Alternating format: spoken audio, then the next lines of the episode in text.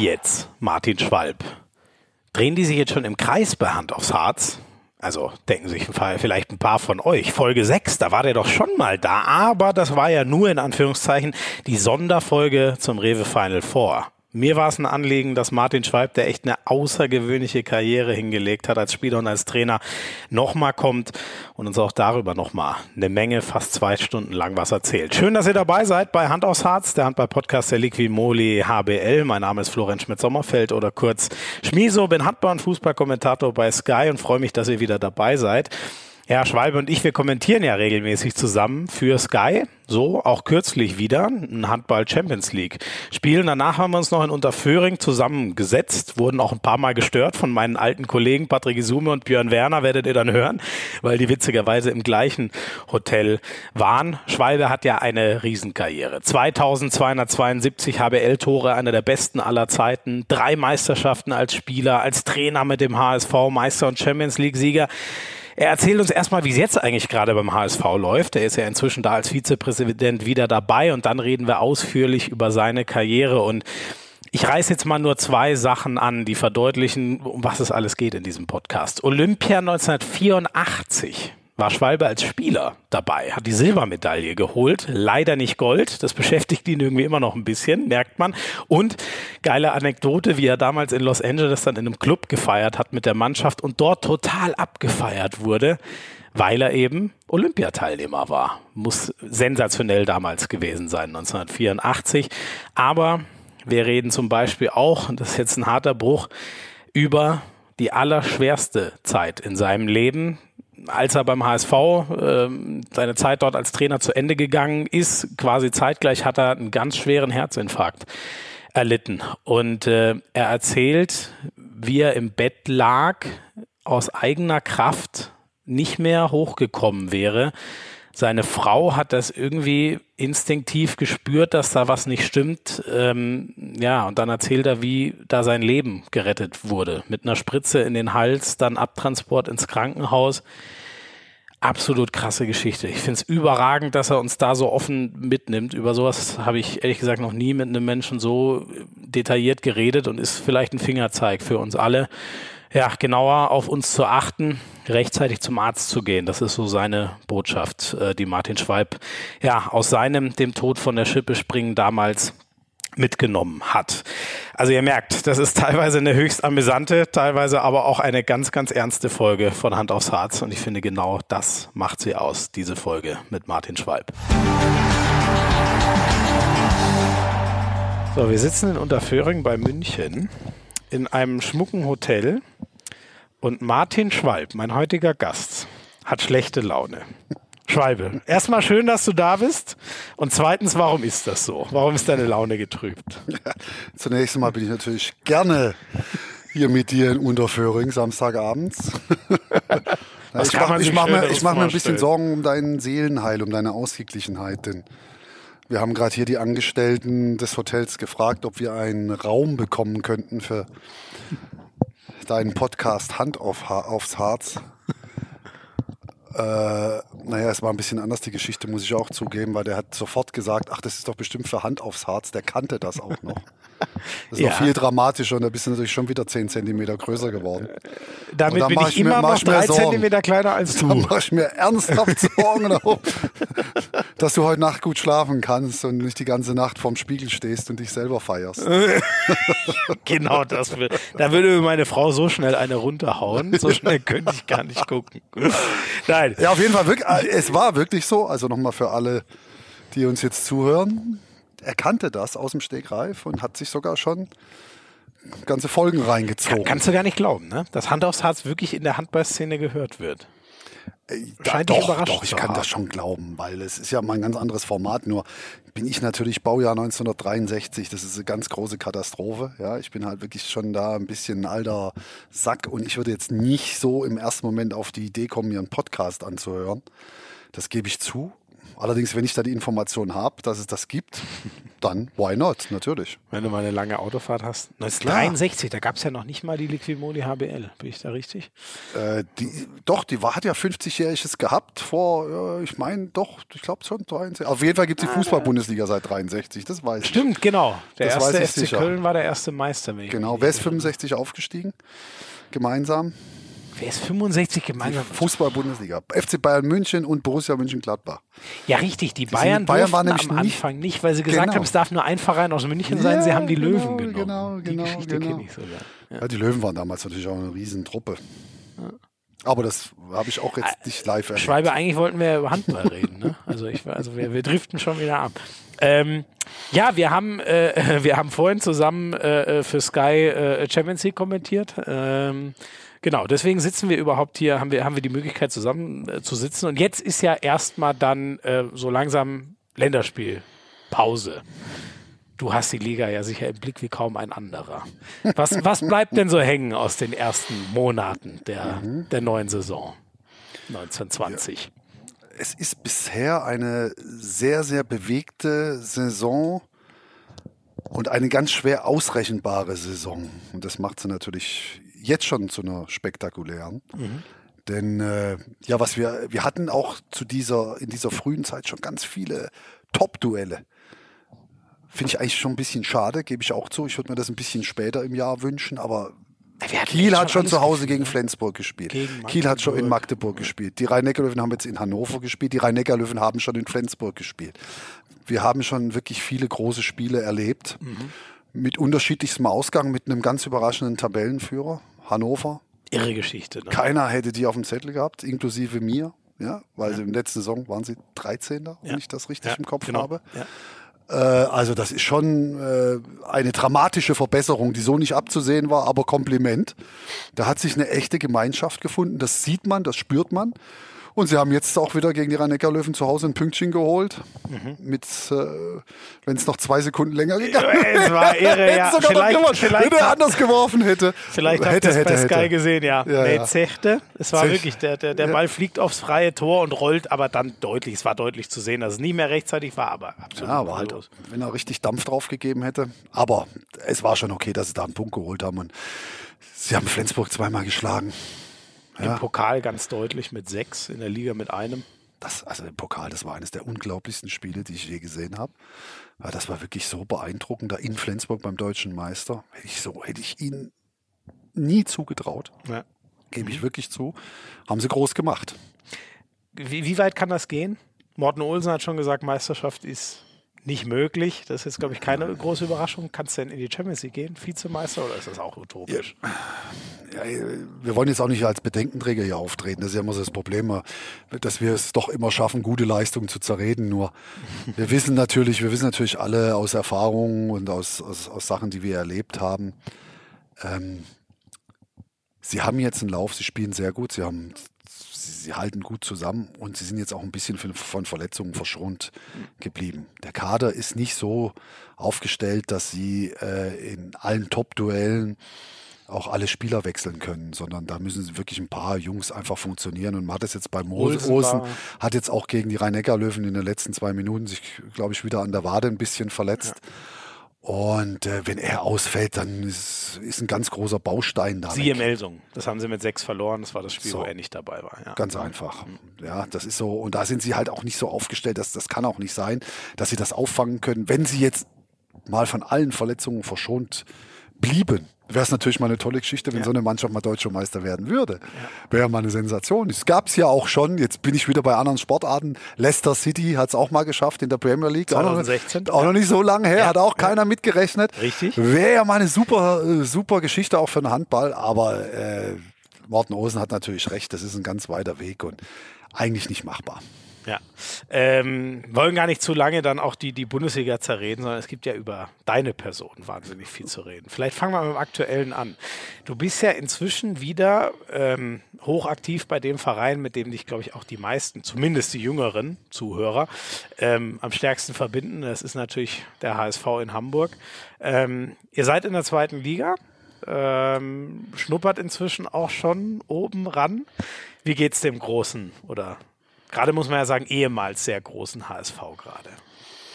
Ja, also ähm, ich glaube, es ist ja ein bisschen bekannt in der Handballszene, dass der HSV Handball damals 2016 in Insolvenz gegangen ist, dadurch die Bundesligamannschaft nicht mehr am Spielbetrieb teilnehmen konnte, einfach weil keine Kohle mehr da war. Und äh, ja, äh, daraus hat sich ergeben, dass die zweite Mannschaft, die damals in der vierten Liga war, jetzt äh, ja da konnten wir den Spielbetrieb aufrechterhalten und die Jugend konnten wir retten. Das war unser Ansinnen. Von daher geht es dem Verein erstmal gut. Wir haben eine tolle Jugendabteilung, wir spielen in der A-Jugend-Bundesliga, das macht riesen Spaß. Mhm. Und wir sind seit 2016 bis zum Stand heute äh, ja zweimal aufgestiegen, von der vierten in die dritte. Dann waren wir zwei Jahre in der dritten Liga und sind jetzt schon das zweite Jahr in der zweiten Liga. Ähm, es ist so, dass die zweite Liga für uns im Moment wirklich schon noch ein hartes Brot ist. Mhm. Aber die Jungs machen das toll. Heute haben sie es nicht so gut gemacht, wenn ich jetzt von heute reden darf, haben in Eisenach verloren, aber wir haben jetzt aktuell 11 zu 7 Punkte. Mal abgesehen vom Punktestand, äh, die Hamburger lieben diese Mannschaft. Das ist eine junge Mannschaft, die äh, wirklich alles in die Waagschale reinwirft, auch viele Fehler produziert, keine Frage. Aber die Zuschauer nehmen das an. Sie sind Handball ist. Der ein riesen Zuschauer. Ja, wir haben einen ne? Schnitt von über 3000 Zuschauern. Wir machen immer unser Weihnachtsspiel.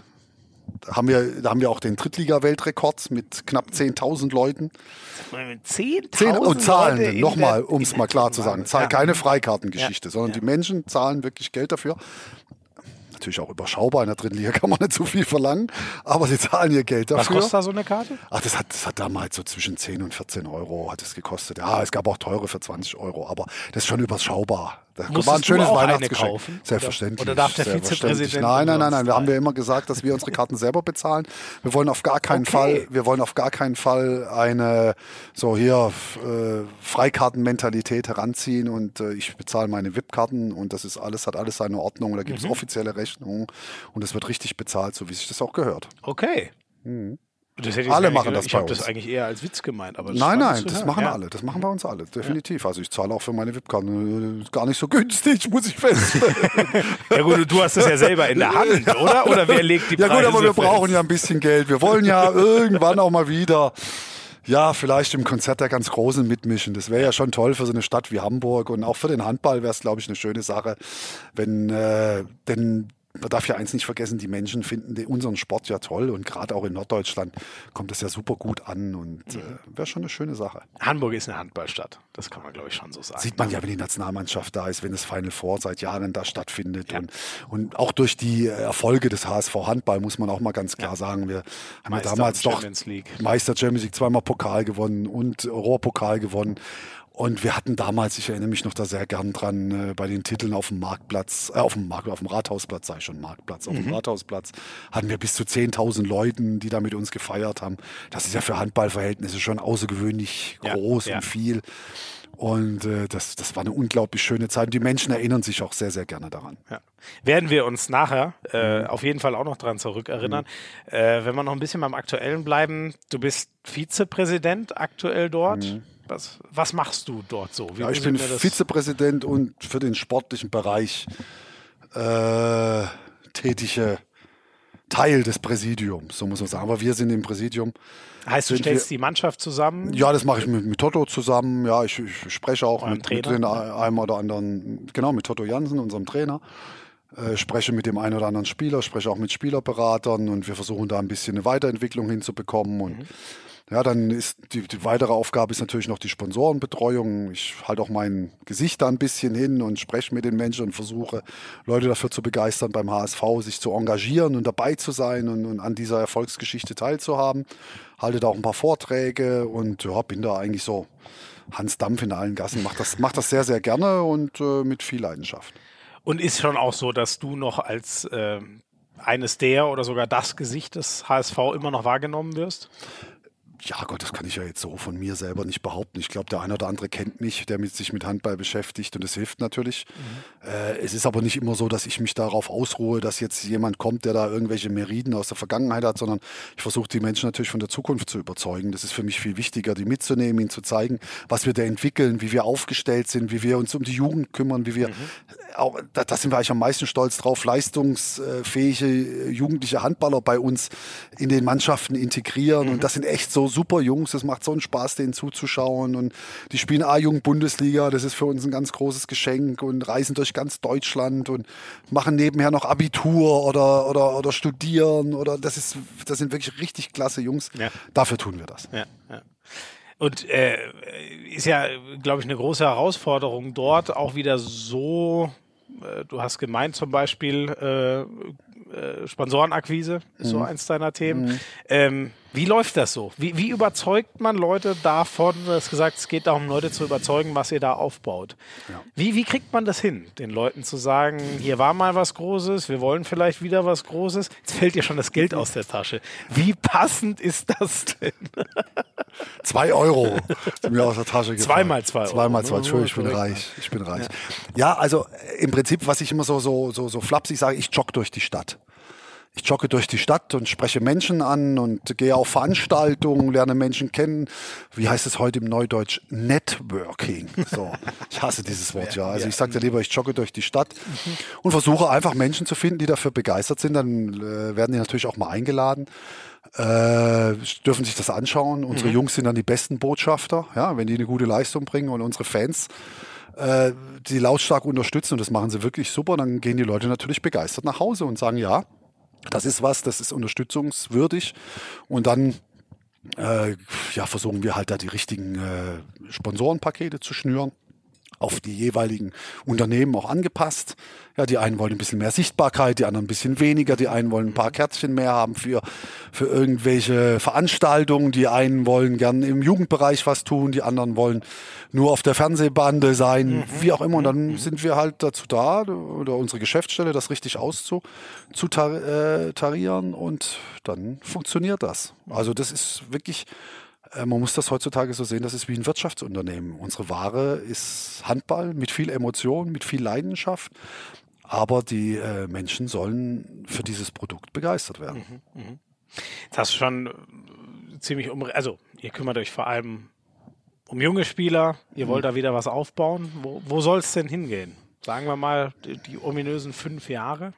Was ist mit ja, fünf Jahren im HSV? Wir sind natürlich ein bisschen gebranntes Kind und ich glaube, wir dürfen uns nicht an Zeitschienen festhalten. Grundsätzlich ist es so, dass wir alles erreichen wollen.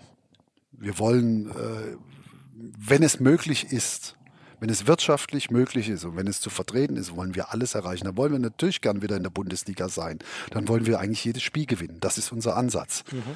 Nur sind wir natürlich noch nicht in der Lage. Wir sind auch Realisten. Und ob, ich, ob das jetzt in fünf Jahren sind oder in sieben oder in zehn Jahren, das ist egal. Es geht darum, diesen, diesen Verein nachhaltig dorthin zu bringen, dass auch die nächste und die übernächste Generation noch sagt, Mensch, der HSV Hamburg, der ist aber gut aufgestellt. Die sind ja mhm. aber schon seit vielen Jahren ein toller Verein, haben viele tolle junge Spieler mitentwickelt, haben tolle Erfolge, begeistern die Zuschauer in Hamburg. Dann haben wir alles richtig gemacht. Mhm. Also klingt so ein bisschen mit auch etwas nachhaltiger als das alte Konzept war, was schon viel an einem Mann, an eurem damaligen Präsidenten und Geldgeber hing? Ja, das war damals natürlich eine andere Zeit. Äh, es war so, dass äh, ja damals die Colorline Arena, diese große Halle, die heute Barclaycard Arena heißt, gebaut wurde. Und da hieß es, wir brauchen halt äh, Ankermieter Mhm. Und da wurden zum übrigens die, da wurde dann Eishockey und Handball sich ausgesucht. Im mhm. Eishockey waren es die Hamburg Freezers, die vorher die Munich Barons genau, waren. Genau, ja. Die haben auch die Koffer gepackt und Bis sind dann mal schnell eine hin. große Liebe zwischen München und Hamburg. ja, genau.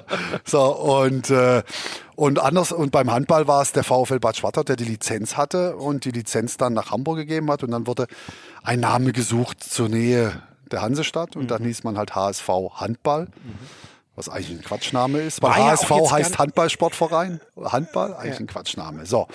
Und dann hat man die zwei Vereine da in der großen Halle gehabt. Hängt aber jetzt auch nicht, es gibt ja, glaube ich, es gab eine Kooperation mit dem HSV, den wir aus dem Fußball kennen. Ne? Aber es war jetzt nicht, ein Verein. Nee, es gab keine Kooperation. Es gab, keine Kooperation. es gab keine Kooperation. Es gab nur eine Sache, einen Berührungspunkt und der war, dass man damals äh, als Ex-Bad Schwartau, jetzt HSV Handball, noch ein Logo gesucht hat. Und dann hat man sich an die Raute erinnert, hat gesagt, Mensch, die Raute hat doch einen großen Stellenwert. Und dann ist man auf die mhm. Handball, auf, die, äh, auf, die, auf den großen HSV zugegangen und hat eine Lizenzgebühr ausgemacht, damit man die Raute benutzen darf. Das war die einzige Berührung. Mhm. Ab und zu hat man sich mal ausgetauscht mit Karten, hat sich mal gegenseitig besucht. Aber leider ist es über diesen Status eigentlich in den ganzen Jahren nie rausgegangen. Ah, okay. Äh, ich glaube, von unserer Seite, wir hätten uns das auch gewünscht, da noch ein bisschen mehr gemeinsam zu machen. Und wir waren ja eigentlich ein ganz erfolgreiches Aushängeschild der Raute mhm. in Deutschland. Mhm. Ich meine, wir haben ja einige Titel geholt, ja, ja. die die Fußballer nicht geholt haben. ähm, ja. Aber das ist eigentlich über diesen über die Raute so ein bisschen ja, bei den Fußballern. Ja, genau. Und, und das ist aber über diesen Status nie hinausgegangen. Also das war immer so ein bisschen ein Fake. Viele Menschen haben gedacht, wir wären eine Abteilung des großen HSV, aber das waren wir nie. Ja. Äh, hätte da mal besser den Totenkopf vielleicht genommen. also ich glaube, beides ist, bei beiden ist man eigentlich nicht gut geraten, äh, beraten, weil deswegen sind wir auch da weg. Wir haben ein komplett neues Logo und wir wollen auch nicht als Teil des HSV wahrgenommen werden, ja. weil wir wollen ja die Fans des St. von St. Pauli und des HSV wollen wir ja vereinen. Mhm. Es gibt ja bei St. Pauli auch genug Handballfans und da willst du die ja nicht verschrecken, indem du da eine Raute präsentierst. Ja, ja, also ich fand das von Anfang an immer so ein bisschen, naja, so du teilst Hamburg ein bisschen. Ja, ja. Weil ganz viele St. Pauli äh, Handballfans sind nicht zu uns gekommen, weil ich, ich gehe doch nicht zu denen, die haben doch die Raute vorne drauf. Ja, ja, ja, ja, okay. Ja. Ah, die haben sich aber auch nicht gestört am HSV, sondern an der Raute. Die haben sich an der Raute gestört. Ja. Die haben sich an der Raute gestört. Gesagt, das ist die Raute, da wollen wir nicht hin. Ja. Mit denen haben wir nichts zu tun. Ja. Ja, und äh, ja, das war, war am Anfang vielleicht nicht ganz so durchdacht. Da hätte man vielleicht ein eigenständiges äh, Emblem sich hätte ausdenken können, aber es ist lang vorbei, ist Geschichte und hat jetzt dem Erfolg auch, war dem Erfolg auch nicht abträglich. Ja. Denkst du denn, äh, man wird, ach bestimmt wird man wieder irgendwann um Titel mitspielen, oder?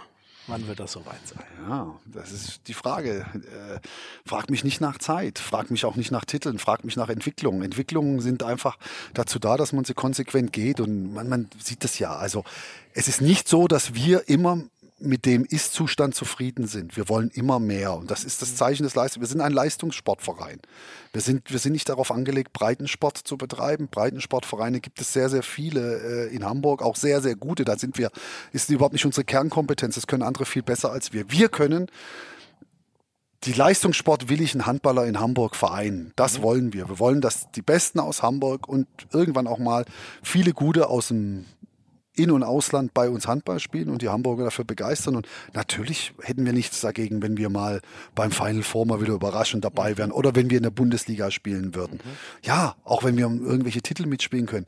Wir sind Leistungssportler, wir sind dem Erfolg verpflichtet. Aber jetzt nagel mich nicht auf zwei, drei, fünf, sieben, zwölf Jahre fest. Okay, also ihr macht auch gar nicht so. Ähm, also es gibt ja von einigen Vereinen so Pläne, ne, dass man sagt, dann wollen wir in die erste Liga, dann wollen wir im Mittelfeld sein, dann wollen wir nach Europa. Wir wollen alles so schnell wie möglich. Aber auch so schnell wie möglich. Das ist der. Punkt. So schnell wie möglich. Und nicht so einfach jetzt mal machen wir mal, sondern wie es einfach machbar ist. Und da müssen wir halt über die Zahlen gucken. Da müssen wir, das ist ein Wirtschaftsunternehmen. Da musst du genau aufpassen, dass du keine Fehler reinbaust. Mhm. Weil das hilft dann auch nichts, wenn wir dann wie so ein Stern verglühen. Das da sollte uns nicht passieren. Mhm. Und von daher machen wir da mal, wir machen nicht langsam, wir machen auch nicht schnell, sondern so schnell, wie es halt geht. Ja, ja. Das ist der Punkt. Er hast vorhin schon mal kurz abgesteckt, was, ähm, was du so machst, was eigentlich äh, deine Aufgaben so sind. Ähm, das Gesicht sein, Sponsoren sammeln, auch das Sportliche im Blick haben. Wie, wie muss ich mir das vorstellen? Ist das ein Fulltime-Job oder wie viel arbeitest du so? Wie, wie viel Zeit viel äh, zu viel. deiner Woche steckst du da rein? Viel zu viel.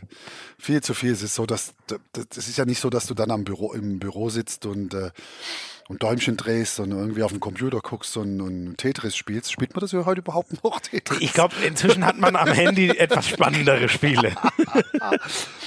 Äh, sondern äh, ich bin immer ansprechbar, ich bin da, ich, ich bin äh, praktisch abrufbar, ich bin in Telefonkontakten, wir haben wichtige Sitzungen, wir haben Gremiensitzungen, wir haben Aufsichtsratssitzungen, wir haben ja, Status-Meeting, immer auf welchem Stand sind wir, dann treffen wir uns wieder mit Sponsoren. Es sind viele unterschiedliche Sachen, die da zusammenkommen. Ich könnte dir doch nicht mal sagen, wie viele Stunden es sind, weil ich sie einfach auch nicht mhm. zähle. Mhm. Es sind manchmal ganz, Aber ganz viele. Du jeden Tag quasi ins Büro? Dort, nein, nein, nein. Ich, hab, ich, habe, ich habe keinen Schreibtisch, das war von Anfang an klar. Habe ich gesagt, ich äh, damals, als ich so in den Anfängen mir überlegt habe, wie das aufgebaut werden könnte, habe ich gesagt, ich will mich jetzt nicht, ich war noch nie in meinem Leben, saß ich äh, im Büro an einem Schreibtisch, das kann ich mir jetzt auch nicht vorstellen, das ja. ist auch nicht mein Ding, da wäre ich auch völlig falsch. Ja. Da wäre ich völlig falsch. Ich muss ja draußen rum. Ich mhm. muss ja Menschen kennenlernen. Joggen, mich, wie du es nennst. Wie ich nenne. Ich muss ja durch Hamburg joggen. Ich muss ja auf Veranstaltungen gehen. Ich muss aber auch, ich komme natürlich ins Büro und bin im Büro und bin auch ab und zu mal im Training. Schau mal bei der Jugend zu. Mhm. Bin ich auch ganz stolz. Mein Sohn spielt jetzt auch bei uns in der U18. Ah, da schaue okay. ich, bin ich natürlich auch begeisterter Papa, der dann immer mal zuschaut. Meinem Sohn ist es immer oberpeinlich, dass er immer Papa mach's bitte nicht. Geh, geh wieder, bitte. Was spielt er denn? Ist er, ist er auch Linkshänder? Wie nee, er ist Rechtshänder, spielt Rückraum links und Mitte. Ah, oh, macht es mit einer großen Leidenschaft und, und ich bin ganz, ganz stolz auf ihn. Und? Sehen wir den irgendwann auch mal in der Bundesliga oder wie? So wie weit, so weit würde ich da nicht gehen. Ich, äh, in meinem Herzen spielt er schon Bundesliga und Nationalmannschaft. In meinem Herzen und das ist das Wichtigste. Da setze ich ihn auch überhaupt nicht unter Druck.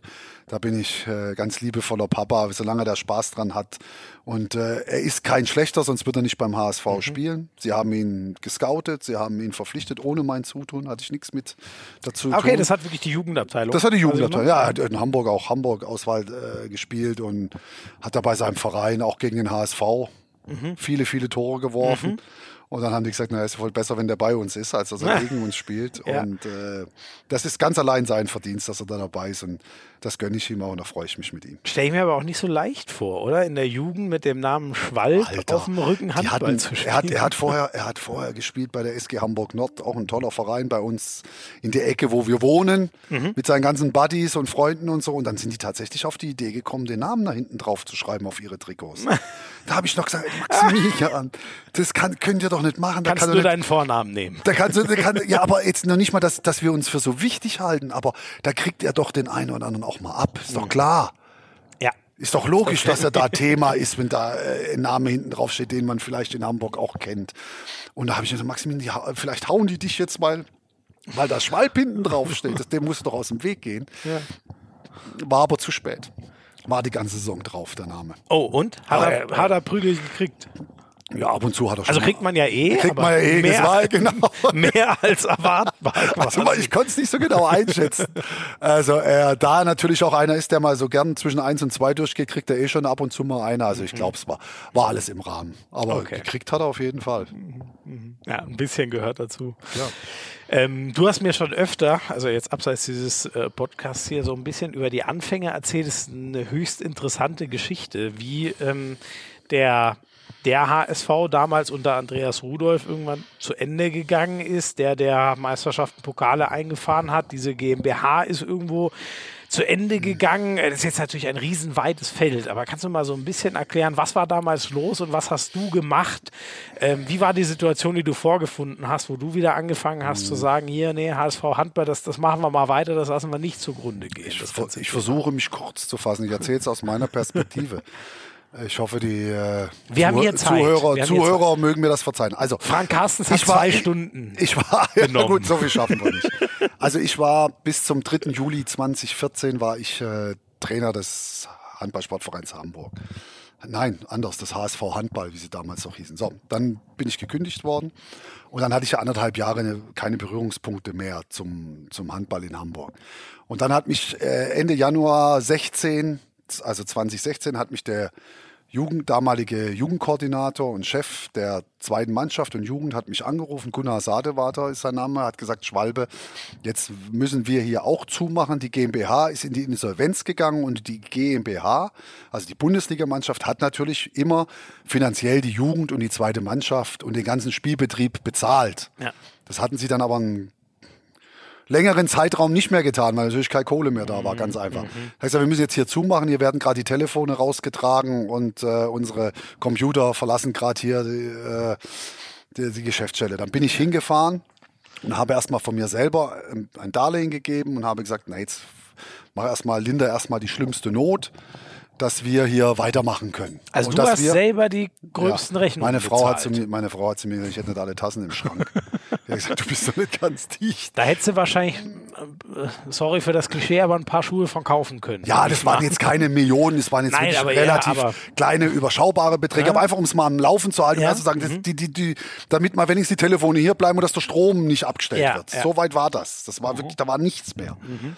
Und äh, dann bin ich halt los durch die Stadt und da habe ich zum Glück auch ein, paar Menschen getroffen, die gesagt haben, Mensch, der Handball in Hamburg ist wichtig. Und da gab es relativ schnell Leute, die unbürokratisch und toll geholfen haben, so dass wir ja, äh, dann gemeinsam mit ein paar Mitstreitern, die sich dann dazugesellt haben, haben wir es geschafft, äh, den Verein, die Jugend und die zweite Mannschaft, die damals in der vierten Liga gespielt hat, am Leben zu erhalten. Mhm. Ja, und dann kam mit dem jetzigen Präsident Marc Evermann, da war ein Toto Jansen, hat noch ein bisschen mitgeholfen, ein, ein Stefan Schröder, hat noch mitgeholfen. Der und der Gunnar Sadewater. Genau, der Gunnar Sadewater. Und dann sind wir gemeinsam, haben wir unterschiedliche Aufgaben. Das könnt ihr euch gar nicht vorstellen, was da alles los war. wir mussten so viele Sachen erledigen. Wir hatten ja gar kein, äh, also erstmal kein Geld und, und, und keine Zeit und eigentlich hatten wir gar nichts. Aber das hat wirklich funktioniert, weil jeder das Beste gegeben hat und jeder hat sich da reingekniet nochmal eine Sensation. Und auf einmal haben wir das Ding zum Laufen gekriegt. Wir konnten unsere Rechnung bezahlen, hatten ein bisschen Geld, haben immer noch ein bisschen, äh, ja, aber das war zumindest so, dass man, dass man damit, dass man es handeln konnte, das Geld, das noch gefehlt hat. Ja, und dann ist, kam noch ein glücklicher Umstand dazu, dass die Mannschaft, das uns gedankt hat der, aus der vierten Liga, die dann wirklich im, also ab Januar sehr, sehr gut gespielt hat. Und die sind dann in diesem Sommer in die dritte Liga aufgestiegen. Mhm. So, und dann waren wir schon mal ein Drittligist. Ja. Und wir hatten die Jugend gerettet. Am Horizont und so es war wieder Licht ne? am Horizont. Wir waren ein Drittligist, äh, wir hatten die Jugend gerettet. Die, äh, die haben es uns auch gedankt, sind auch alle da geblieben, haben mitgearbeitet. Wir haben ja tolle Partner gefunden, ja, die uns äh, über Ausrüstung und allem geholfen haben, mhm. haben das wirklich von der Pike auf wieder hingestellt. Und ja, und dann hat sich das so weiter. Und dann kam natürlich für mich der entscheidende Faktor dazu. Das waren die Fans. Mhm. Wir hatten vom ersten Moment an so viele Fans, die sind uns so treu geblieben. Mhm. Und wir hatten ja auch in der dritten Liga schon einen Zuschauerschnitt von fast 2000 Leuten. Und das sind auch die, logischerweise die logischerweise, alten Leute, die damals... Natürlich, natürlich. Ja. Die sind den Aufstieg von der vierten in die dritten Liga schon begleitet. Und wie ich schon sagte, beim Weihnachtsspiel waren da 10.000 und so. Das hat uns natürlich diesen Rückenwind gegeben. Ohne die Fans wären wir alle nichts. Das muss man mal klar sagen, weil du kommst nicht hoch, wenn du da keine Fans hast, wenn das nicht eine Strahlkraft hat. Die Strahlkraft kam über die Menschen, die den Handball in Hamburg einfach geil finden mhm. und die gesagt haben, jawohl, da gehen wir hin, das unterstützen wir, mhm. da helfen wir wieder mit. Und dann kannst, kriegst du natürlich auch Partner dazu und, und, und Sponsoren dazu, die sagen, guck mal hier hin, hier ist die Halle voll, hier ja. ist was los. Also das muss man auch mal ganz klar sagen. Wie ist denn das? Ähm, hat ja, kennt man ja von Traditionsvereinen, ne? Mhm. Da, da, schöpfen viele eine Kraft draus, gibt aber auch welche, die dran zugrunde gehen, dass viele mitreden wollen. Wie ist das jetzt so? Kommen die Leute da auf dich zu und stellen Erwartungen, Forderungen, was auch immer? Wie, wie ist das so mit den Fans? Was haben die für eine Erwartungshaltung an diesen neuen HSV? Unterschiedlichster Art und Weise. Also die, die, ich sag mal, die meisten Fans, die bremsen uns immer. Passt nur auf, passt nur auf, macht ah, nur alles okay. richtig, lasst euch Zeit, passt nur auf. Weil der Stern schon einmal verglüht ist. Weil der Stern schon einmal, aber, aber es gibt natürlich auch welche, die sagen, wir sind natürlich schon hier, weil wir Bundesliga wieder haben wollen. Ja. Wir wollen gern gegen den THW und gegen Flensburg spielen. Ja. Also das ist schon der Ansatz. Ja. Das ist so, sind so gemischte Gefühle. Auf der einen Seite passt auf, auf der anderen Seite, also für alle Zeiten jetzt dritte oder zweite Liga muss auch nicht sein. Ja. Dafür ist natürlich auch Hamburg jetzt eine zu große Stadt, dass man das für alle Zeiten anbieten kann. Ja, ja. Aber mit der gebotenen Vorsicht. Aber es gibt schon den Ansatz zu sagen, ach, wir möchten so gern mal wieder nach Magdeburg fahren oder, oder egal, halt in die großen Bundesliga. Ist halt eine erfolgreiche Stadt in allen Belangen irgendwie. Ne? Da, da baut man sich auch eine Elbphilharmonie und nicht ein kleines Konzerthaus. Ne? So. Dementsprechend braucht man und, auch. Und wir haben ja auch, das muss man ja auch sehen, wir haben ja auch durch die Hallenstruktur, ja, also da unterhalten wir uns sehr häufig drüber, die Problematik, äh, wie viele Leute können wir überhaupt begeistern. Wir spielen aktuell in der Sporthalle Hamburg die Alsterdorfer Sporthalle, in der übrigens früher das Final Four stattgefunden hat, mhm. ganz, ganz früher, mhm. passen 3700 Leute rein ist für die Bundesliga dann vielleicht irgendwann mal zu klein. Mhm. Und die nächstgrößere fast 13.000. Ja, die ist ein Brett. Und die ist ein Brett. Und wenn du da jedes Spiel mit zwölf Toren verlierst in der Bundesliga, dann brauchst du da gar nicht hinzugehen. Ja, Weil das ja. schauen sich die Leute zweimal an und beim dritten Mal sagen, die kriegen ja nur eine auf die Nuss. Da musst du dann schon auch eine Mannschaft hinstellen, die dann vielleicht auch mal dem einen oder anderen Bein stellt und die auch in der Liga dann vielleicht eine, eine respektable Rolle zumindest ja, spielt.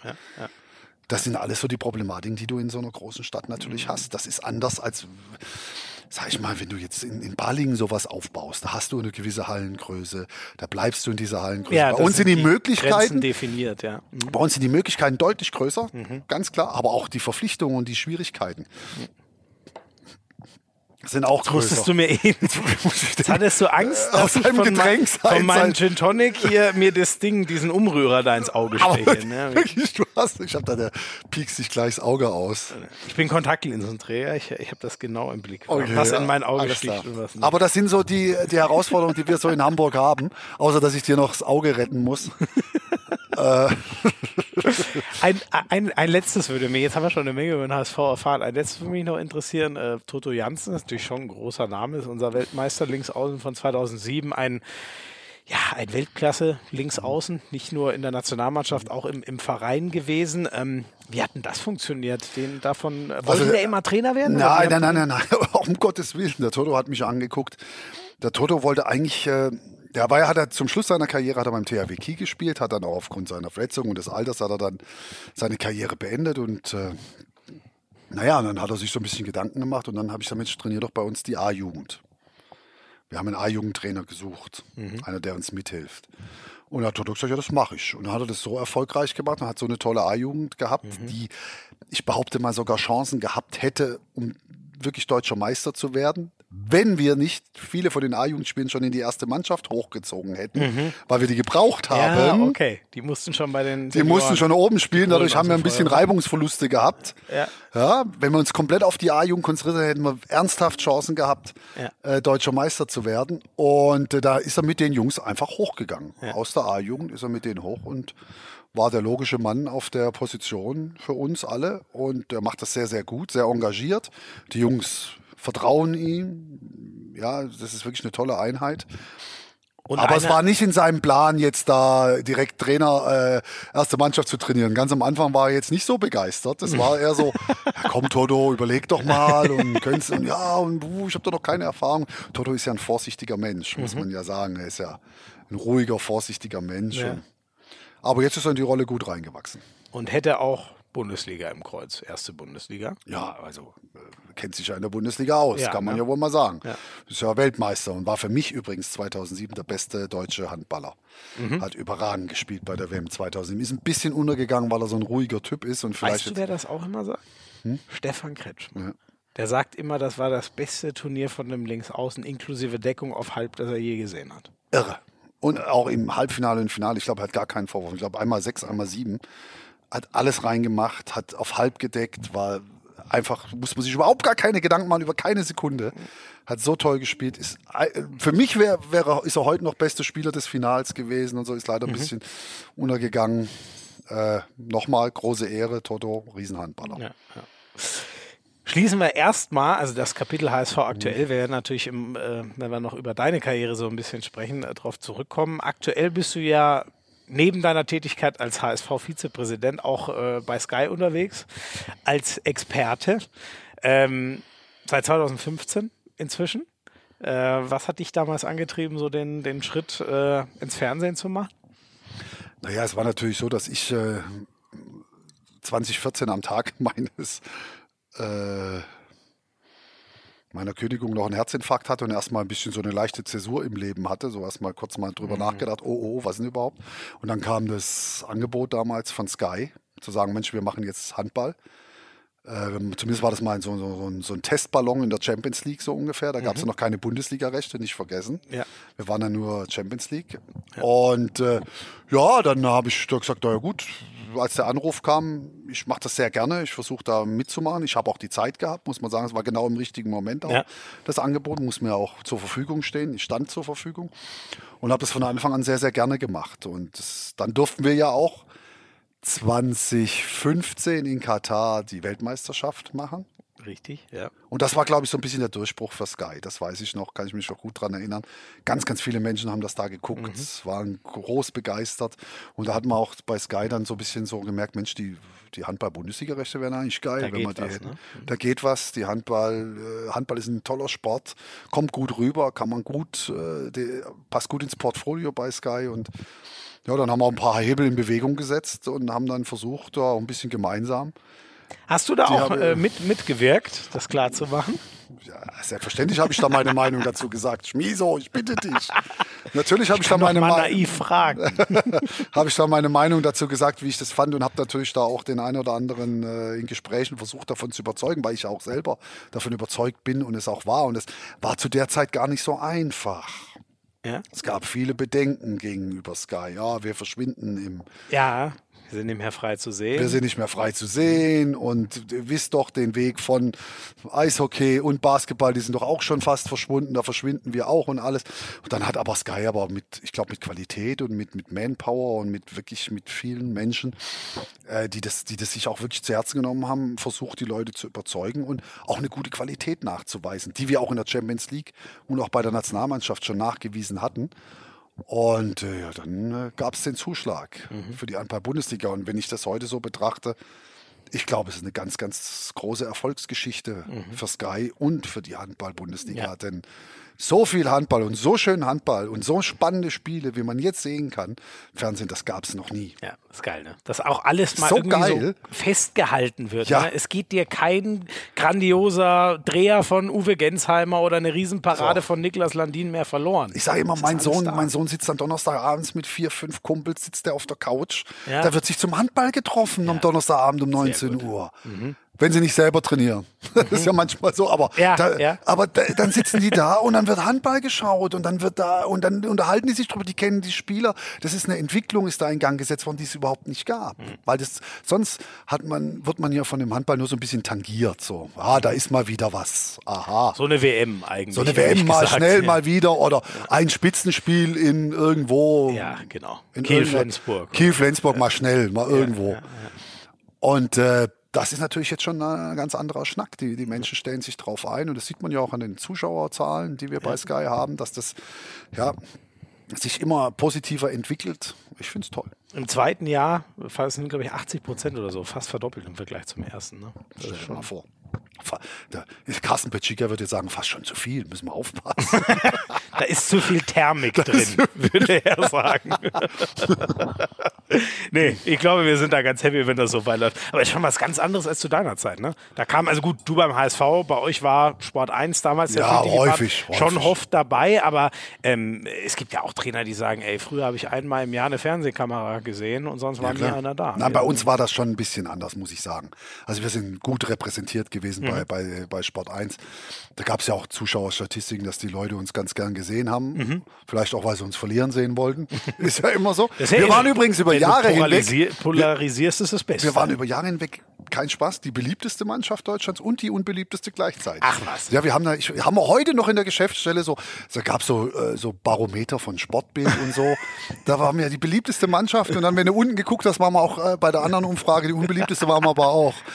Ja, also ist halt, wenn du polarisierst. das ist ja echt kurios. Ja, ah, natürlich, aber das sind aber doch die Bayern eigentlich auch, oder? War, ja, absolut. Äh, da bin ich mir, ich kenne die Umfragen nicht, aber die würde ich sofort unterschreiben. Die Bayern sind bestimmt beides. Sind bestimmt Im Fußball. Beides. ja, und bestimmt, wir waren, wir waren wirklich, wir aber warum denn? Also ähm, ja, Großstadt fällt mir leicht und unbeliebt wegen, ich weiß nicht, wegen Mäzen ja, Großstadt, Mäzen, Mäzenatentum so, hat in Deutschland Handball immer. Ist ein Dorfsport. Ja, dann kommen die aus Hamburg, die meinen, wo sie könnten und mhm. ganz besonders und guck mal und haben Kohle ohne Ende mhm. und mhm. Haben den noch und den noch und äh, kann man ja auch verstehen. Muss ja auch nicht jedem sympathisch sein. Ist ja, also wenn ich mal ehrlich bin konnte man schon irgendwo nachvollziehen. Da gab es andere Mannschaften oder Vereine, die haben seit Jahren versucht, den nächsten Schritt zu machen. Ja, und da ja. kommt da so ein Verein an, die haben dann 10.000 Fans und, und setzt sich oben drauf. Und kaufen den noch und den noch ja. und den noch und setzt sich dann mal schnell oben drauf und sagt, naja, da sind wir jetzt mal besser als ihr. Also, pff, da hatten sie ja immer noch so einen komischen Trainer auch. Ne? Ja, der war ja auch ein bisschen anstrengend. ja, klar. Natürlich, genau das Gleiche. Was glaubst du, wie viele Leute gesagt haben, der hat nicht alle Tassen im Schrank, der da draußen rummacht?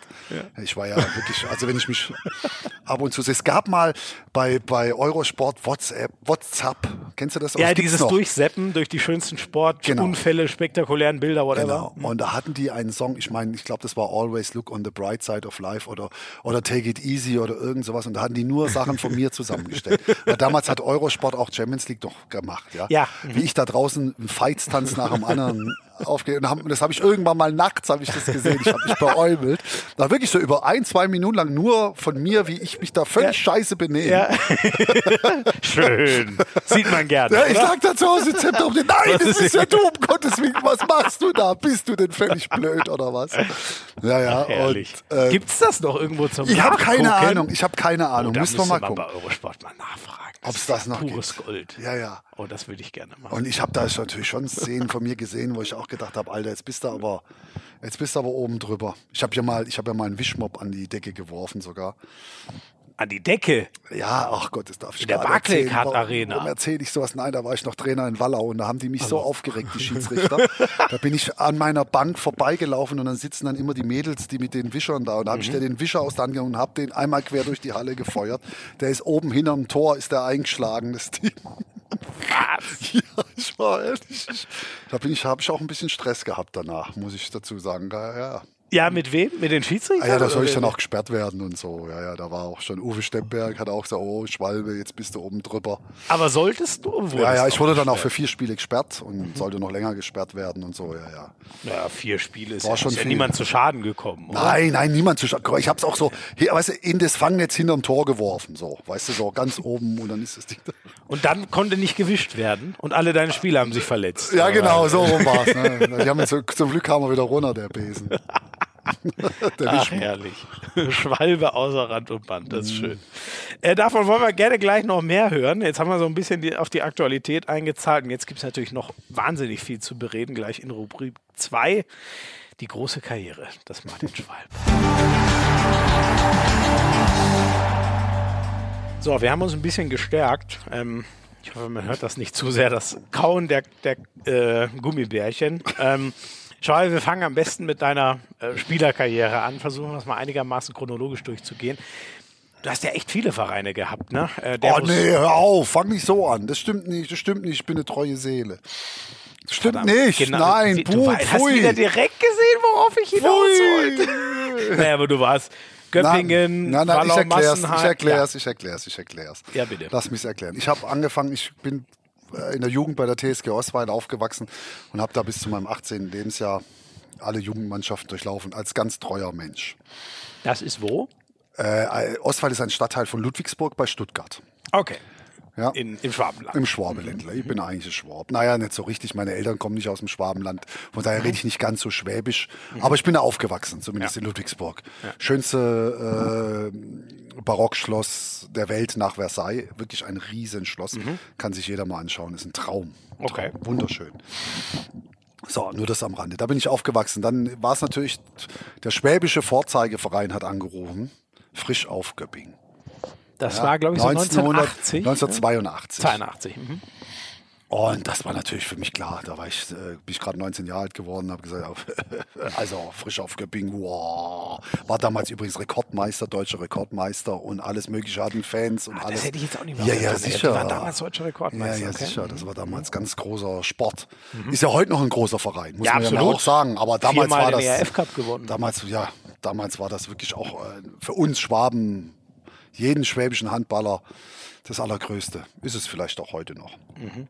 So, und äh, ja, dann bin ich, habe ich dahin gewechselt und dann gab es leider, äh, das kann man sich heute gar nicht mehr vorstellen, den Zwangsabstieg 1984, weil der leider jetzt schon verstorbene Jure Klempel äh, ja, halt Geld verdient hat und hat gegen Amateurstatus und gegen was weiß ich was verstoßen und was damals alles gab und irgendwie und dann, ja, ja. Das hing nur an einem Spieler, oder was? Ja, das hing an einem Spieler. Boah. Ich, ich war damals noch ein junger Kerl. Ich bitte meine Zurückhaltung dazu verstehen. Mhm. Weil ich jetzt auch nicht ganz mitbekommen habe, was da jetzt genau mhm. Mhm. im Einzelnen weiß. Ja, und dann kam das Angebot vom TV Großwallstadt und TV Großwallstadt war natürlich auch die nächste große Nummer. Der Aushängeverein. Aushängeverein aus, äh, aus Unterfranken. Mhm. Aus Unterfranken. Also toll, da bin ich 1984, da durfte ich als Nachfolger von Kurt Glühspieß, dem Weltmeister, durfte ich da tätig werden. Und das war natürlich eine riesengroße Ehre. Da bin ich da hingegangen und war da vier Jahre lang. Hat auch viel Spaß gemacht. Und dann gab es den nächsten in Lackschuhverein. so hieß er damals, Tusemes. Lackschuhverein? er hat sich immer selber so genannt, der Lackschuhverein. Ja. Da, das war natürlich mit Jochen Fratz, mit Stefan Hecker, mit Peter Krebs, mit Thomas Happe, mit Peter Quarzi und mit mir. Und 1988 bin ich dahin gewechselt. Das war nochmal so ins, ins Ruhrgebiet. Äh, super Ecke, kann man toll leben, hat, mhm. hat riesen Spaß mhm. gemacht. Ja, da war ich zwei Jahre. Und äh, dann danach, ja, habe ich mir überlegt, was machen wir jetzt? Und dann bin ich zur SG Wallau Massenheim und da war ich 15 Jahre. Jetzt wollte ich gerade sagen. 15 wie, Jahre. Wie passt das jetzt zur treuen Seele? Weil ich eigentlich äh, bis auf, sage ich mal, bis auf Tusem Essen, das war wirklich so eine, so eine sportliche Herausforderung und ein bisschen auch eine finanzielle Herausforderung, gebe ich zu. Das hat natürlich so. Bist ja auch mal Meister geworden, ne? Ja, wir sind Meister und Europapokalsieger ja. geworden. Mhm. Genau. Ja.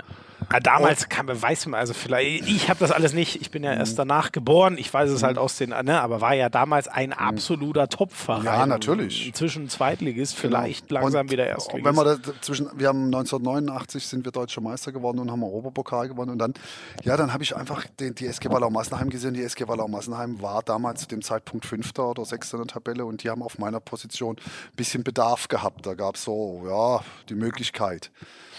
Und da habe ich gedacht, das ist so eine tolle Mannschaft. Wenn du da dabei bist, dann haben wir, können wir bestimmt erfolgreich sein. Habe ich gedacht, in meiner äh, mir zurückhaltenden Art habe ich gesagt, Mensch, da könntest du bestimmt mithelfen, äh, dass wir erfolgreich sind. Und dann bin ich dahin und da sage ich auch ganz ehrlich, wenn da nicht im Jahr 2005 die Insolvenz gekommen wäre, wäre ich, da, eh, wär ich da ewig geblieben, weil da wollte ich nicht mehr weg. Da hm, war ich 15 okay. Jahre lang, acht Jahre als Spieler und sieben Jahre als Trainer. Fließender Übergang. Fließender quasi, ne? Übergang bin ich heute noch Bodo Strömern, dem Chef, äh, endlos dankbar, leider auch schon verstorben. Endlos dankbar, dass er mich damals auch zum Trainer gemacht hat. Und das war, meine beiden Kinder sind in Wiesbaden geboren. Mhm. Meine Frau kommt aus Wiesbaden das war schon sehr, sehr schön. Ja. Aber da gab es dann leider, hat es mit, der mit der Finanzierung nicht mehr hingehauen. Äh, dann, äh, ja, dann war ich aber ja schon kein Spieler mehr. Da war ich ja schon sieben Jahre Trainer. Ja. War ich kurz in Wetzlar und, und dann war ich wieder zehn Jahre in Hamburg. Also ja. ich bin schon eine treue Seele. Ja. Hast du schön erklärt. ähm, erklär das mal einem wie mir. Ne? Ich habe diese Zeiten konnte ich ja leider alle, alle nicht miterleben. Wie, wie war denn der Handball damals? Also ich weiß halt, es war, gab viel niedrige Ergebnisse. Da gab es sowas wie 17 zu 16 oder so mal. Ähm, was war sonst noch anders als das? Ist, als das ist wirklich so einer der Punkte, der mich um meinen nächtlichen Schlaf treibt. Deswegen bin ich ja immer so unausgeglichen und, und, und so unruhig. Weil ich, wenn ich das heute sehe, ich würde so gern heute Handball spielen. Ich finde das so attraktiv. Mhm. Ich finde mhm. das so schön. Mhm. Und das ist auch deutlich körperloser als das früher. Ja, damals war noch viel Metzgerei. Ne? Ich habe so viel auf die Fresse gekriegt. Mhm. Davon träumen andere, glaub mir. Davon träumen andere. Das gab es so schön aufs Maul weil das war halt einfach so auch erlaubt. Die ersten zwei Schläge waren schon mal eine gelbe Karte, nur höchstens. Die drei, nächsten drei dann mal eine ernsthafte Verwarnung und dann gab es mal eine zwei Minuten Strafe. Nach dem siebten Schlag mhm. gab es dann vielleicht mal. Da gab es wirklich Vereine, die da bist du hingefahren, da hast du genau gewusst, dass der Ball keine große Rolle spielt. Und jeder, jede Mannschaft hat eigentlich so ein oder zwei Abwehrchefs gehabt, die halt wirklich nur damit äh, beauftragt waren, ja, ein bisschen rumzumetzgern. Ja. Da könnte ich jetzt ein paar Namen nennen, dem will ich aber nichts Böses, aber das war so. Da gab es schon ein paar Jungs, die halt wirklich äh, nie im Angriff gespielt haben und hinten sehr, sehr viel durften. Pete Krebs kommt mir immer so aus der Geschichte, weil ich auch Piet, mal mit ihm zusammengearbeitet habe. Ja, Piet, super Typ war der, der bei Tuse im Essen. Ja. Ich könnte jetzt noch sagen, auch ein guter Junge, Henry Kaufmann war der bei der SG Wallau Massenheim. Mhm. Da gab's Mille Bartschis bei Flensburg. Flensburg war eine der größten Kloppertruppen aller Zeiten. Ja sag ich dir. Jetzt die Feinspieler von Ja, Herrn. natürlich, das war eine, die hatten Jungs Hinrichs, Bartschis, früher Schäfer noch, dann die Generation danach. Da ging's richtig zur Sache. Da ging's richtig. Die haben auswärts haben sie ja fast regelmäßig verloren, waren auch immer so ein bisschen gegen den Abstieg damals. Ja, und, äh, im, und nach vorne. Und dann zu Hause ging es zur Sache. Die haben noch in der kleinen, in der. Hat sich der, keiner getraut, dagegen zu pfeifen von den Schiedsrichtern? Ah, die haben in so einer kleinen Halle gespielt, da gingen vielleicht 1500 Leute rein. Da standen die Leute einmal komplett ums Spielfeld rum. Die standen in den. Äh, wo die, wo die, äh, sag doch mal schnell, nicht Umkleidekabinen, in, sondern in, in den, in den Gerätenräumen, so. in den Geräteräumen, da stand, da wurde die Klappe hochgemacht, da standen die Leute, die Zuschauer sind reingeführt worden in den Käfig und die, haben, äh, die, die Schiedsrichter sind reingeführt worden. Die, die, haben genau gewusst, Alter, wir müssen hier irgendwie wieder rauskommen. Dafür müssen wir selber Dafür sorgen, dass sorgen, das möglich dass, dass hier das möglich ist. Was glaubst du, was da los war? Was glaubst du, was da los war? Also das war wirklich schon eine Er klingt Zeit. jetzt sehr witzig, aber ist eigentlich nicht der Sinn Nein, des Sports. Nein, war nicht der Sinn ne? des Sports. Also. Und deswegen, ich, ich gebe ja zu, dass ich mich für, eher für einen Handballer halte, der der das schnelle Spiel bevorzugt, der auch äh, über, über ganz gute Lösungen mit Ball verfügt und, und, und Situationen gut einschätzen konnte. Ich war ja nie der so ein kräftiger, großer Spieler, mhm. sondern ich habe das schon versucht mit schnellem Ball. Und da, wenn ich das heute sehe, da, das wird natürlich gesucht. Mhm. Das, das, das, brauchst du. Wenn du, mir geht das Herz immer auf, wenn ich so die Magdeburger sehe, wenn sie als Beispiel, wenn sie aus dem, aus der, vom eigenen Torwart, wie die den Ball nach vorne treiben, wie der Besiak, wie die das machen, aus mit Lagerkrähen, aus Sullivan, mit einer Geschwindigkeit, mit einer Gemeinsamkeit.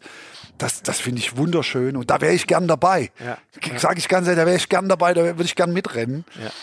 Und äh, das tut mir manchmal ein bisschen weh, dass ich in diesem Bezug in der falschen Zeit aufgewachsen. Jetzt muss ich noch einmal auf unsere letzte Folge zurückgreifen. Jetzt mal, ich will das Zitat jetzt nicht nochmal vorlesen. Ich versuche es mal so aus dem Kopf. Frank Carstens hat mal gesagt, ähm, dadurch, dass das heute alles solche Athleten sind, das haben wir mit ihm in der letzten Folge besprochen. Er hat gemeint, äh, sinngemäß, ihr mit euren Körpern heute wenn ihr nach den Regeln von damals spielen würdet, mhm. da würde es Tote geben ja. auf dem Feld. Ja, ist richtig. Siehst du auch so? Ist richtig, ja. Wir waren, ja, wir waren nicht so trainiert, weil, äh, weil ganz einfach äh, äh, die, die, äh, die Jungs heute wissenschaftlich besser aufgebaut sind, weil das natürlich alles besser funktioniert. Jetzt kommen hier die Football-Jungs Oh, jetzt wird es interessant. Jetzt wird's interessant. Jetzt kommen Patrick Isume und Björn Wer. Den hört kein ja, Mensch, oder? Ich hab Den gehört, hört kein ihr Mensch. habt auch schon aufge... Den hört jeder. Ach so, ihr habt jeder. die auch schon mal aufgezeichnet. Ja, ja ich habe Schwalbe gefragt, hier. ob wir... Ja, wir sitzen jetzt hier. Wir, wir sind gerade live dabei. Wir nehmen gerade auf. Ja, wir nehmen gerade auf. Ähm, ich schätze mal so eine halbe Stunde oder so noch. Ich rufe dich an, wenn wir fertig sind. Ich freue mich. Wir kommen vor. So, jetzt muss ich einmal kurz erklären. Also in dem Hotel, wo wir sind, in Unterföhring, sind gerade Patrick Sume und Björn Werner, meine alten Kollegen von RAN NFL reingelaufen gekommen, die hier auch, die haben den Football-Podcast Football Bromance, die hier auch aufzeichnen. So, sorry für die Störung, da mussten wir jetzt einmal mit denen quatschen. Zurück zum Handball. Also ihr wart damals nicht so trainiert. Also wir ähm, haben nach, na stopp, das ist nicht ganz richtig. Es war in der damaligen Zeit einfach so gang und gäbe. Wir haben schon unseren Sport professionell betrieben. Mhm. So wie es damals halt vorgelebt wurde oder wie es nach wissenschaftlichem Stand genau. war. Ja, ja, wir haben halt Man zum Beispiel, wir haben in der Vorbereitung haben wir zweimal die Woche Krafttraining gemacht. Mhm. Und dann nicht mehr. Ganze Saison ja, nicht dann mehr. halt nicht mehr. Ja, hast du dir vor, jetzt müssen wir Krafttraining machen. Da hast du irgendwelche Eisenstangen durch die Gegend geworfen. Ja, und da hast du dir wehgetan. Am besten noch, am besten noch mit den gleichen Gewichten. Also die Jungs, die 120 Kilo drücken konnten mit denselben Gewichten, also mit, äh, sag ich mal, 60 Kilo und die, die nur 30 Kilo drücken, die sind fast drunter gestorben. Also das war alles so noch, äh, und wir haben, ja, wir haben trainiert wie die Wahnsinnigen, aber halt falsch. Aber halt zum, wenn, wenn man das heute weiß, falsch. Wir haben Entenläufe gemacht. Kennst du Entengang noch? Ja, wie war das? Ja, ja, wenn du den Arsch unten am Boden hast und mit den Knie nach vorne, da platzen dir vorne ja, die Kniescheiben raus. Richtig. Haben wir von einem, von einem äh, äh, Ende zum anderen gemacht. Da hast du vorne Knieschmerzen gehabt. Und da, da dachte man, das hilft den Knie. Ja, hast gedacht, nee, das ist halt für die Muskulatur gut. Ja, das war, glaub, das die Knie waren egal. Ja, das habe ich als Kind auch noch Ja, gemacht. Entengang ja, und so ein Scheiß. Wenn das heute einen machen, wenn heute einer sagt, mach mal Entengang, sagt, du hast wohl nicht Altassen im Schrank. Willst du mich umbringen? Ja, und so einen Mist haben wir gemacht. Deswegen, wenn du heute siehst, Handballer von früher, die haben alle einen eigenartigen Gang, weil denen alles wehtut. Mhm. Schau mal einen Heiner Brand an oder schau mich mal an, wie wir uns so vorwärts bewegen. Das ja. ist alles diesen Sachen geschuldet. Ja. ja und, und daher nochmal, da hatte Frank Carsten natürlich recht.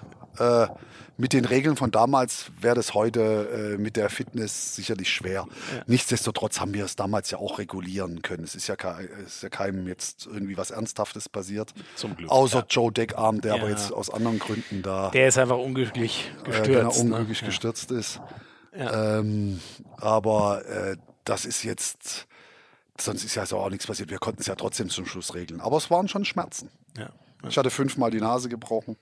Fünfmal? Mhm. Da ist ja gar nichts mehr übrig irgendwann. Ja, die habe ich auch richten lassen nach, der, nach meiner aktiven Karriere. Ja, ich, ich, ich wollte schon mal sagen, die sieht ja wunderschön ja, ja. Oh, danke dir, danke geguckt. dir, danke dir. die habe ich komplett mit der Nein, großen Schwalbe Operation hat sich mal eine Schönheits-OP Na, die, ich habe keine Luft gekriegt.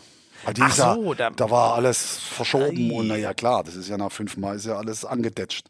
Boah. Müsste eigentlich theoretisch, glaube ich, fast jeder Handballer machen, weil du kriegst immer so mal Schläge und dadurch ja. hast du nachts Probleme, Luft zu kriegen. Boah, aber fünfmal. Ja, aber das, aber das ich habe mal eine tut das nicht jedes Mal ein bisschen mehr weh oder wächst das wieder so zusammen, dass es boah, das klingt schon hart, ey. Das ist halt so. Ich meine, ich habe auch 16 Jahre Bundesliga gespielt. Ja. Dann geht es ja wieder. Ja. Aber über Schmerzen, natürlich hat es halt, Handball hat auch was mit Schmerzen zu tun. Ja. Das, ist doch, das wissen wir doch alle. Da brauchen ja, wir uns nicht drüber unterhalten. Es ist ein harter Sport. Und wenn du jetzt mal, aber ganz weg von unserer Sportart hier, wo gerade die Football-Jungs hier vorbei sind, äh, jeden Sport, den du leistungsmäßig betreibst, der ist natürlich für deinen Körper äh, ja, ja, Balsam. Leistungssport ist nicht mehr egal. Gesund. Und wenn du nur, sag ich mal jetzt in Anführungszeichen Hochsprung betreibst, dann äh, machst du ja auch die Knie kaputt ja, oder egal Marathon, Wurscht. Alles, was du leistungsmäßig betreibst und wenn leistungsmäßig nur isst, wirst du dick. Ist nun mal so. Ja, alles, das was. Ich zum Beispiel. Komisch, warum ich da jetzt gerade drauf gekommen bin. Nein! ja, aber alles, was du übertreibst als Mensch, ja, logisch. ist ja so. Ja. Und Leistungssport ist nun mal übertrieben. Ja, ist zu, too much. Völlig, also, völlig. das muss jeder wissen, der das macht. Eins, äh, eins aus deiner Spielerkarriere, ähm, ich glaube, die einzelnen Stationen oder so jetzt, ne? Mhm. Es, es gibt was, wo du sagen würdest, das ist noch eine, eine tolle Anekdote. Was ich noch spannend finde, ähm, hast äh, eine Olympiasilbermedaille mhm. 1984 in äh, Los Angeles mhm. geholt. Das muss ja schon ein außergewöhnlicher Moment nochmal also da, der Karriere gewesen da, sein. Da waren wir, das war 1984, da war ich ja erst 21 Jahre alt. Und auch das habe ich erst dann so ein paar Jahre später verstanden, dass das eigentlich die drei schönsten Wochen des Handballerlebens waren, ja, die wir dort so. verbracht mhm. haben. Ja, sagen wir eigentlich alle, die jetzt da dabei waren. Äh, wir haben ja heute noch regen Kontakt miteinander und sind noch sehr gut befreundet. Ähm, das war in der Konstellation einfach wunderschön. Du bist nach Amerika gekommen Du warst in Los Angeles. War damals, die Sonne hat ne? geschienen. Das da war nicht normal. Nicht mal so ja, ja gut, das hat man halt auch nicht gemacht. Du warst ja, ja noch jung und da sagt, oh, jetzt. Und die ja. waren, das war einfach noch was anderes, die Olympischen Spiele damals. Ich hatte ja die Ehre, 96 auch dabei zu sein in Atlanta. Mhm. Da war das schon, das waren ja so ein bisschen die Coca-Cola Games. Da war schon alles so durchorganisiert ah, und, und da war alles schon eingezäunt und ja, jeder für sich wir damals 84, wir sind da Venice Beach spazieren gegangen, hatten unsere Akkreditierung draußen rum. Da sind uns die Leute um den Hals gefallen, da gab es Freigetränke ja. überall. Wie, ja, das war einfach eine große Party. Das war noch so ein bisschen cool. ursprünglicher alles. Und also das Sie haben alles, das wirklich gesehen, ah, das müssen ja, Sportler natürlich. sein. Oh, wir, sind mal, wir sind mal abends, sind wir los, das weiß ich noch wie heute, da gab es in so einem Hochhaus in Los Angeles, Downtown, da gibt es ja nicht viele Hochhäuser, aber da gab es eins, da war oben drin eine ganz angesagte Diskothek. Frag mich nicht nach dem Namen. Und wir natürlich da hochgefahren mit so einem, weiß ich noch genau, ein Fahrstuhl, der draußen lang ging. So ein mhm. Glasfahrstuhl. Das war damals der Hammer. 1984 ein Fahrstuhl, der draußen lang fuhr. Und wir fahren da hoch und da war oben so die Eingangshalle und da standen gefühlt Millionen von Menschen. Da wollten wir schon wieder umkehren. Da haben wir gesagt, da kommen wir niemals rein. Das kannst du vergessen. Hier sind die Schönen, die Reichen, hier ist die Welt. Und wir armen aus Göppingen, was wollen wir denn hier? Oder wo wir alle herkamen, aus Leutershausen oder aus Cuxhaven und wo der Teufel. Ja. Äh, und dann habe ich gesagt, was wollen wir mal die Akkreditierung raus, gucken mal, was passiert. Ja, dann sind wir da so irgendwie in die Schlange und dann waren wir dann dran und, und da guckt er uns da an, ganz bös, die 28 Türsteher, die da standen, gefühlt und ich so die Akkreditierungsringer. Come on, come on, come inside. The first two drinks are on the house. Come on, yeah. Ach nein, da, da sind wir da, cool. haben die uns da rein, wie als wenn wir Schauspieler, Super, oh, Entschuldigung, Superstars wären und als ob wir irgendwas Besonderes könnten, nur einfach, weil wir halt bei den Olympischen Spielen waren und die das mega geil fanden. Ja, zu Recht. Ja, zu Recht. Zu Recht. Weil die stolz drauf waren, gesagt, kommt da, und da standen wir da an der Theke, weißt du doch wie heute, da haben wir dann noch Getränke gekriegt.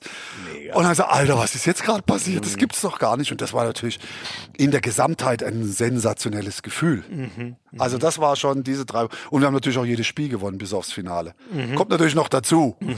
ja, ja, es lief auch sportlich nicht wenn, schlecht. Ne? Wenn du ja, jedes ja. Spiel gewinnst, hast du sowieso schon bessere Laune. Ja. Bleibt Klar. sowas hängen, dass man da nicht, ich meine, die Chance auf Gold, die kriegt man die meisten Leute nur einmal im Leben. Wir Idioten, haben wir auch nur einmal gekriegt. Ja, ärgern wir uns heute noch drüber. Mhm. 18, 17 verloren, haben aber auch nicht das beste Spiel gemacht. Jetzt haben wir auch so ein paar Prozentpunkte, haben so irgendwie, haben wir nicht auf die Platte gekriegt. Weil ihr so lange in dem Club wart? Nein, das war ja danach alles. Das war ja alles danach, um okay. Gottes Willen. Das war, hat damit, nee, nee, das hat damit, wir haben uns schon ordentlich darauf vorbereitet, aber äh, das war im Nachhinein sehr ärgerlich. So eine mhm. Goldmedaille hätten wir schon Gang gehabt. Und die Aber Silbermedaille, die habe ich jetzt anderthalb Jahre gesucht, übrigens zu Hause. Oi, und? Wieder ja, gefunden? Wir haben zu Hause renoviert und haben da das Kinderzimmer von meinem Sohn, der hatte immer die Silbermedaille in seinem Zimmer auch mit renoviert und alles und war anderthalb Jahre lang verschwunden. Nein. Ich habe immer, immer, wenn, ich glaube, ich habe zu meiner Frau 3000 Mal gesagt, du, wo ist eigentlich meine Silbermedaille? Wegen dir ist meine Silbermedaille. Aber du mit deiner Silbermedaille. und jetzt vor sechs Wochen ist sie wieder aufgetaucht. Ja, und wo war sie? Sie war irgendwo oben im, äh, nicht im Keller oben, sondern unterm, unterm na sag mal, unterm Dach, im, im, Im Dachboden. Im Dachboden, mhm. da bei den ganzen Sachen, die wir ausgeräumt haben, da war sie mit ihrem Schächtelchen. Ja, aber jetzt hast du sie ja wohl hoffentlich irgendwie in der Vitrine oder. Jetzt ist sie im Schließfach. Im Schließfach, da ist ja Da ist es sicher, jetzt habe ich sie im Schließfach. Ja, Wahnsinn. Ja, ja. Und jetzt noch eine aktuelle Geschichte. Äh, ja, mein Best Buddy, der kam, war gerade in Peru ist vorgestern aus Peru, aus Peru zurückgekommen, Donnerstagabend, ist bei ihm eingebrochen worden. Michael Roth, auch die Silbermedaille 84 zu Hause. Nein. Und die haben Schmuck geklaut, haben die Silbermedaille, haben das Schächtelchen aufgemacht, haben es für nicht würdig erachtet, die Diebe, und haben es da gelassen. Ach Gott sei Dank. Kannst du dir das vorstellen? Oh Gott, siehst du mal, wie doof die sind. Ein Glück, ey.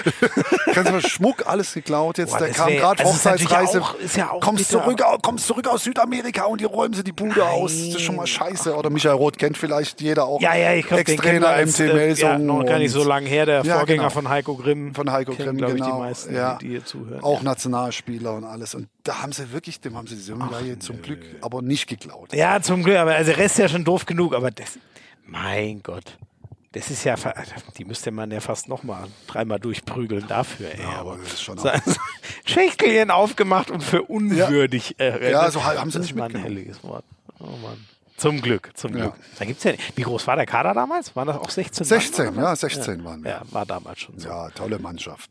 Achso, wobei Trainer kriegt ja dann auch einen, ne? Und vier, also wahrscheinlich Simon Schobel, Trainer, und wer war Co-Trainer 84? Weiß nicht. Heiner? Ja, Keine Ahnung. Ja, mit ja. Heiner liegst du immer richtig. Natürlich Heiner. Ist immer ein guter Typ. Immer ein guter Typ. Heiner Brandt war 1984 ja. Co-Trainer. Hat er auch super gemacht. Mhm. Hat ja 83 war er selber noch Nationalspieler und hat dann seine Karriere beendet und war Co-Trainer. Das mit Simon Schobel zusammen gemacht. Tolles Gespann. Mhm. Ja, Hochphase 78, oder? Hat Heiner seinen 78. Titel als Spieler gewonnen. Genau. Ne? Ja, ja. Okay, damals sechs Jahre danach, ja. Wobei, mir hat er, das hat er mal erzählt, dass er eigentlich gar nicht vorhatte, auch Trainer zu werden und so irgendwie ein bisschen da reingerutscht ist. So ein bisschen wie du es bei Toto vorhin. Mhm. Können wir froh sein, dass er da reingerutscht ja, ist. Ja, ja. Ja, das sind ja manchmal ganz gute Ansätze, wenn man nicht so verkrampft ist, sondern wenn man sagt, ach, ich mache das jetzt mal so. Ja. Hat man ja manchmal die besten Ideen. Ja. Wie war es bei dir? Du hast vorhin schon erzählt, du äh, 90 bis 98 Wallau Massenheim gespielt äh, und dann den fließenden Übergang. Da du warst, glaube ich, sogar kurz Spielertrainer. Ja, 1998 war äh, unser Trainer Velimir Kleitsch. Mhm. Und der hatte dann das Angebot, kroatischer Nationaltrainer zu werden und ist dann relativ knall auf Fall, musste er dahin wegen Qualifikationsspielen und so. Und hat ihm natürlich keiner. Äh, das ist ja ein Riesending, ne? So. Und dann ist er da zurück äh, und hat da, hat da, war halt dann kroatischer Nationaltrainer, wollte auch zurück nach Kroatien. Und dann war, war ich äh, drei Monate als spielender Trainer und an meiner Seite war Armin Emrich, der ehemalige Bundestrainer, war auch mal Bundestrainer, mhm. 95 in Island bei der WM zum Beispiel. Mhm. Haben sie einen guten Jetzt hoffentlich der Armin, ich glaube Fünfter oder Sechster sind sie geworden. Mhm. Wirklich einen guten Platz belegt, hat einen tollen Job gemacht. Und er war der Mann auf der Bank dann praktisch, konnte aber nicht trainieren. Ich habe die ganze Woche immer die Trainingseinheiten geleitet und so. Und ich habe dann noch ein bisschen mitgespielt. Oh, da habe ich auch so ein paar Erfahrungen gemacht. Und 1998 dann endgültig als äh, habe ich dann aufgehört. Wieso konnte er nicht trainieren? Also Weil er natürlich aus, aus der Ortenau kam, Lehrer ist und dann nicht so, einfach sagen konnte, ich kann jetzt die ganze Woche da hochkommen. Mhm. Sondern er hat ja nur ausgeholfen. Er kam immer zu den Spieltagen. Auch das hatten wir mit Frank Carstens. Dass, äh, Im Westen, im Osten ist das wohl nicht so. Er hat erzählt, im Westen ist das so. Wenn er erzählt, er ist Handballtrainer, dann wird er gefragt, ah ja, spannend. Und was machst du als Richter? Ja, genau. Ja, natürlich. Ja, klar. Ja. ja. natürlich. Das war ja auch damals zum großen Teil so. Das waren halt viele Lehrer oder ja. ja Menschen, die halt viel Zeit haben, ja. die eigentlich doch nichts arbeiten. Hör auf, hier wieder auf, auf den Beamten rumzuhacken, Schwalbe. Hör auf, hör auf. Meine ich ja gar nicht so. Und was nee. hast du gemeint? Da hast du auch ein paar Erfahrungen? Ja, also, ich habe ja zum Beispiel ein Spiel gehabt in, in Magdeburg. Das werde ich nie vergessen. Haben wir in Magdeburg gespielt und wir hatten eine tolle Truppe mit der SG Wallau Massenheim auch 1998 mit Frederik Woll und äh, wirklich auch vielen guten deutschen Spielern. Und da haben alle ein super Spiel gemacht und wir hatten echt die Chance in Magdeburg zu gewinnen. Der Einzige, der richtig scheiße gespielt hat. Weißt du, wer das war? Ich, ich. Vermutung. Ich. Und ich habe einen Ball nach dem anderen verschrotet. Oh nee. Hab gedacht, jetzt rennst du hier rum, machst hier einen auf Supertrainer, du Vollidiot. Und wirfst hier einen Ball neben, nach dem anderen neben das Tor. Bist du denn völlig doof? Wir könnten das Ding schon längst eingetütet haben. Die waren alle super drauf, die haben alle getroffen. Und ich wieder und wieder daneben. Und ja, aber was du nicht Ja, da habe ich, mich hab ich mich auch ausge nee, hab ich mich auch ausgewechselt und alles. Aber das wurde ja dann auch nicht viel besser. Und ich war also auf jeden Fall, ich erinnere mich heute noch an dieses Gefühl. Du bist so dumm, Schwalb. Wirklich, jetzt verlieren wir in Magdeburg und du als Supertrainer bist da dran oh, auch noch schuld. Aber ich meine, dass wir sogar noch mit einem Tor gewonnen hätten. Zum Schluss das Ergebnis hat sich bei mir nicht so eingebrannt. Ähm, aber auf jeden Fall, es ging noch alles gut. Das ja, Ergebnis, auch kurios. Ja, das du leidest immer noch an dem Spiel und, und ich weiß nicht mehr, wie. Ja, aber ich glaube, unentschieden oder mit einem gewonnen. Müsste ich nochmal nachgucken. Okay, okay. Müsste ich nochmal nachgucken. Aber das war, also ich weiß nur das, äh, das Gefühl, das ich da hatte. Mhm. Und äh, ja, und da habe ich dann gedacht, Mensch, schnell aufhören mit der Karriere. Äh, mein letztes Spiel, mein allerletztes offizielles Spiel war ähm, ja bei der Europameisterschaft. Auch wieder Trainer. Wer war's? Nationalmannschaft 1998 Trainer. Äh, war das noch oh, Bredemeier? Ich weiß nicht. Wenn ich das jetzt so frage, wer war da wohl drin? Achso, nein, da war es schon Heiner. Ja, natürlich, da war schon Heiner, Heiner sorry. Ja, ja, Sag mal, Stimmt, der hat ja Mitte der 90er oder so übernommen. Ne? völlig wahr, der hat, glaube ich, 97 äh, übernommen. Ja, gut, da war es ja um ein Jahr. Das Aber wenn ich das doch so frage, war ja, ja. das Heiner, das der ist große Heiner. Und da haben wir einen dritten Platz bei der Europameisterschaft belegt. Die war damals noch im Mai. Und äh, das war mein letztes Handballspiel. Also da war die Bundesliga-Saison schon zu Ende mhm. und dann haben wir dort noch Spiel um Platz 3 und 4 gegen Russland gewonnen, gegen die großen Russen gewonnen. Mhm. Und äh, mit der Bronzemedaille habe ich dann meine Karriere beendet. Oh, und? Mit, mit viel Wehmut? Oder? Überhaupt nicht. Nee. Oh, überhaupt nicht. Keine Sekunde. Keine Warst froh, dass rum ist, oder ja. wie? Ich war wirklich ja, nach froh, 20 Jahren. Ich war 16 Jahre lang Bundesliga. Zwar war ich 35, mit 19 habe ich angefangen, war 16 Jahre Bundesliga es ging halt auch nicht mehr. Ich habe mhm. morgens, ich kam nicht mehr aus dem Bett und es war wirklich hart, war wirklich harter Tobak. Mhm. Äh, und sich immer wieder dahin zu bringen. Und dann hat, hatte ich auch ein paar Verletzungen, dann musste ich wieder alles aufholen und mhm. so weiter. Es ging nicht mehr. Und ich, dann bist du auch, wenn du dann aufhörst, bist du auch innerhalb von drei Monaten nicht mehr in der Lage, das wieder zu bringen. Du bist dann raus. Ah, echt? Bist ja, du das, so, geht so schnell. so schnell. weg. So ja, also für mich gefühlt. Okay, ja. Ob das jetzt bei anderen so ist, weiß ich nicht. Aber dann trainierst du nicht mehr richtig. Muss immer so ein bisschen so an, wobei der ganz anderes Alter, aber Kim Ekdal Durier. ja, gut, der, der, kommt wieder, der, aber der ist halt erst sieben, der ja, 27. ganz andere Nummer. Ganz andere Nummer. aber in dem Alter ist das so schnell. Also ich fand das, ich gefühlt, bei mir war das so. Bei mir war das so innerhalb von drei Monaten, habe ich gesagt, oh Gott, hier könnte ich nicht mehr mitspielen. Aber dann hast du ja scheinbar einen tollen Zeitpunkt. Also wenn du noch in der Lage warst, Teil einer Nationalmannschaft zu sein, die Bronze gewinnt mhm. und dann aber sagst, nee, ich hatte jetzt nicht das Gefühl, auch Menschen, ja, wäre noch gut gewesen, aber mhm. auch nicht so, dass alle sagen, oh Gott, jetzt schleppen wir den Schwalbe noch mit rum. Ja, ja, ja, das war schon. Bin ich auch nochmal Bodo Strömer dafür dankbar, dass er mich da zum, also dass er mich da drei Monate vorher schon zum Trainer gemacht hat mhm. und dass er mir das auch zugetraut hat. Ich lag ihm natürlich ein bisschen in den Ohren, habe gesagt, Mensch, lass mich doch machen. Ich würde es mhm. gern machen. Mhm.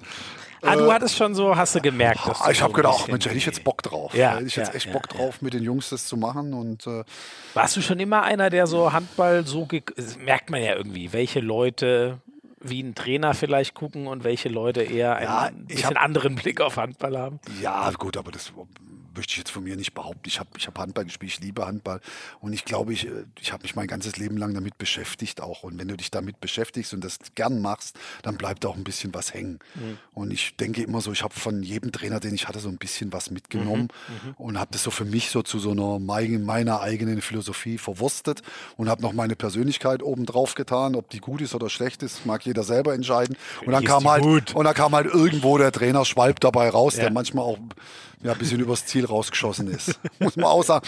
Aber vielleicht auch die eine oder andere Sache richtig gemacht ja, hat. Ja. Ja, ich habe halt zum Beispiel, ich, ich habe immer so bei Andy Schmid zum Beispiel das Gefühl, ne? also über Abwehr müsste man noch mal dann reden, ne? aber was der im Angriff alles sieht und erkennt und für Gedanken hat, da habe ich irgendwie so das Gefühl, der, der muss doch eigentlich irgendwann Trainer werden. Und ich, sage, ich sage dir aber, das ist, äh, ich glaube, jetzt, ich, ich würde dem Andy Schmid durchaus zutrauen, weil er auch natürlich ein intelligenter Kerl ist, aber er darf natürlich nicht den Maßstab anlegen, dass die Leute so viel sehen wie er. Er kann sie auch überfrachten. Ja, ich habe zum Beispiel, ja, ich war nach, verstehe ich komplett. In, in der Saison Saison 98, 99 war ich nach vier Monaten ja ein bisschen auf der Kippe als Trainer. Da haben wir auch nicht so gute Ergebnisse gehabt, haben auch nicht so toll gespielt. Und dann kam die Mannschaft, allen voran Jan Olaf Immel, der damalige Nationalspieler auch, mhm.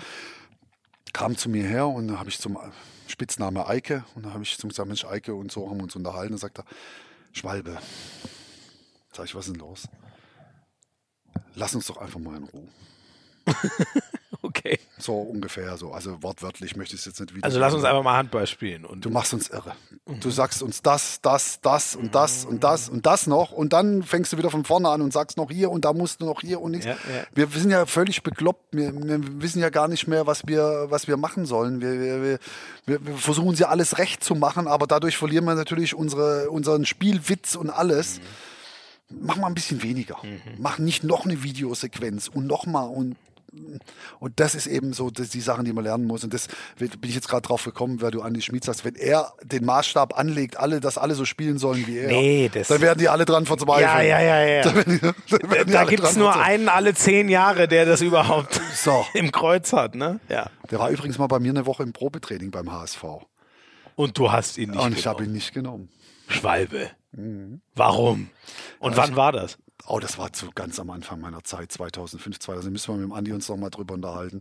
Die Jahre fliegen ja in meinem Alter. Das war ganz am Anfang, aber da war auch noch ein ganz junger Kerl da. Mhm. Aus der Schweiz, hatte auch in der Bundesliga noch gar nicht gespielt und und war bei mir im Probetraining. Immerhin hatten wir ihn schon mal so gescoutet, dass wir gesehen haben, dass es ein Riesentalent ist, aber da war er auch noch nicht so weit. So wie Man er muss heute ja sagen, ist. Der, war selbst, der kam der, 2010 in die Liga und wäre nach dem ersten Jahr, hat er auch hier im Podcast erzählt, fast wieder abgehauen, weil genau, es nicht funktioniert hat. Genau, hat ja auch bei den Rhein-Neckar-Löwen überhaupt nichts ja, auf die Reihe gekriegt genau. am Anfang. Kam genau. da als Auswechselspieler und die haben ihn alle angeguckt, was will der denn? Ja. Er ist ja dann von, wo er nicht zu uns ist, dann nach Dänemark gegangen und hat dort erst nochmal gespielt, hat da Spielanteil bekommen. Das wäre beim HSV gar nicht so möglich gewesen, mhm. weil wir natürlich deutscher Meister werden wollten und und ganz andere Ansprüche hatten und kein und ihn da hätten gar nicht so entwickeln können. Also im Prinzip war das alles richtig. Hattest du damals schon Dulle? Ich weiß nicht, war der Nein, nein, nein, nein. Dulle kam dann später. Ah, Dulle kam dann später. Dulle kam später. Dulle, oh ja, die Jahre, du fragst mich was. Hm, Müsste ich jetzt wissen. Ich glaube 2010.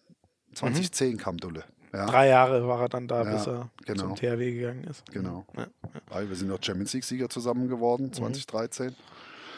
Ja, der war, war auch mein Kapitän, Domagoj Duvna. Den habe ich ja als 20-Jährigen geholt aus Kroatien. Da haben wir es erkannt. Das kann ich immer noch kaum glauben, ne? Dass der, der ist ja immer noch erst Anfang. Ich denke immer ja, so, ja, der Duvniak, der ist ja 31 langsam, geworden. Der müsste ja langsam aufhören, gefühlt, so was der alles schon geschafft hat. Das ist völliger Quatsch. 30 oder 31? Ich glaube, er ist 31. 30 oder 31. Ja, ja, den haben wir damals, kann, kann man, ja aus, ja, kann man ja ausrechnen, als 19, 20, 21-Jährigen. Ja. Also ich habe ihn damals schon gesehen, da war er noch ganz jung. Da wollten wir ihn schon haben und es hat sich dann so ein halbes, dreiviertel Jahr, Jahr hingezogen mit Ablösungen. Da haben wir ein Schweinegeld für bezahlt. Mhm. mhm. Wirklich, weil er in Zagreb da schon auch, äh, weil die lassen sich das immer gut bezahlen, wenn sie mhm. Spieler ausbilden. Ist, auch ist ihr, ja so angelegt. Ist auch Verein, ihr Modell, ne? ist auch ja, alles in Ordnung, ist auch gut so. Bilden ja auch tolle Spieler aus. Und da hat sich das ein bisschen gezogen, aber da kam er zu uns, das hat man sofort, das habe ich sofort, also das muss ich jetzt sagen, das habe ich sofort gesehen, mhm. dass das ein außergewöhnlicher mhm. Junge ist. Und das hat er ja über viele Jahre nachgewiesen. Welthandballer, dann bei eurem Champions League Triumph ja. gewonnen. Mein Gott, war der gut. Ja. Dem konntest immer, immer den Ball geben, konntest immer, er war immer da, war immer für die Mannschaft da, nie wichtig, sich nie selbst wichtig genommen. War, ist ja heute noch so, ne? Also so ein klasse Kerl. Ja.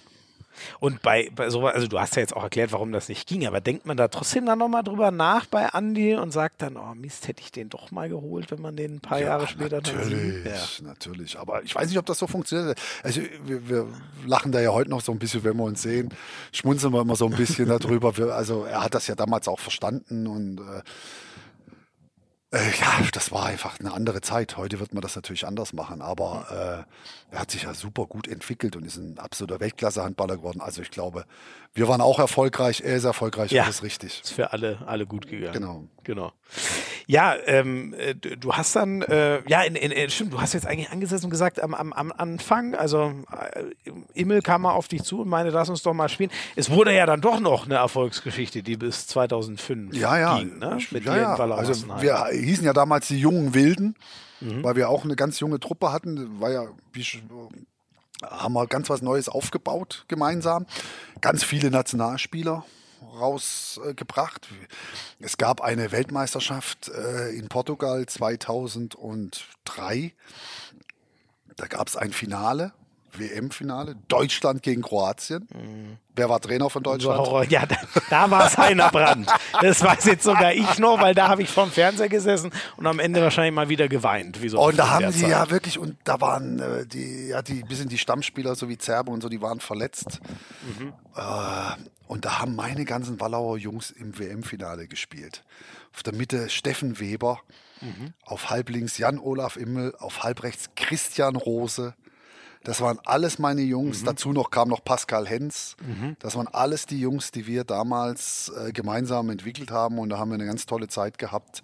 Ha haben auch, äh, sind auch Vierter in der Bundesliga geworden und, und haben wirklich äh, eine ganze Spiele Spielergeneration da entwickelt. Mhm. Mhm. Das war eine schöne Zeit. Ja.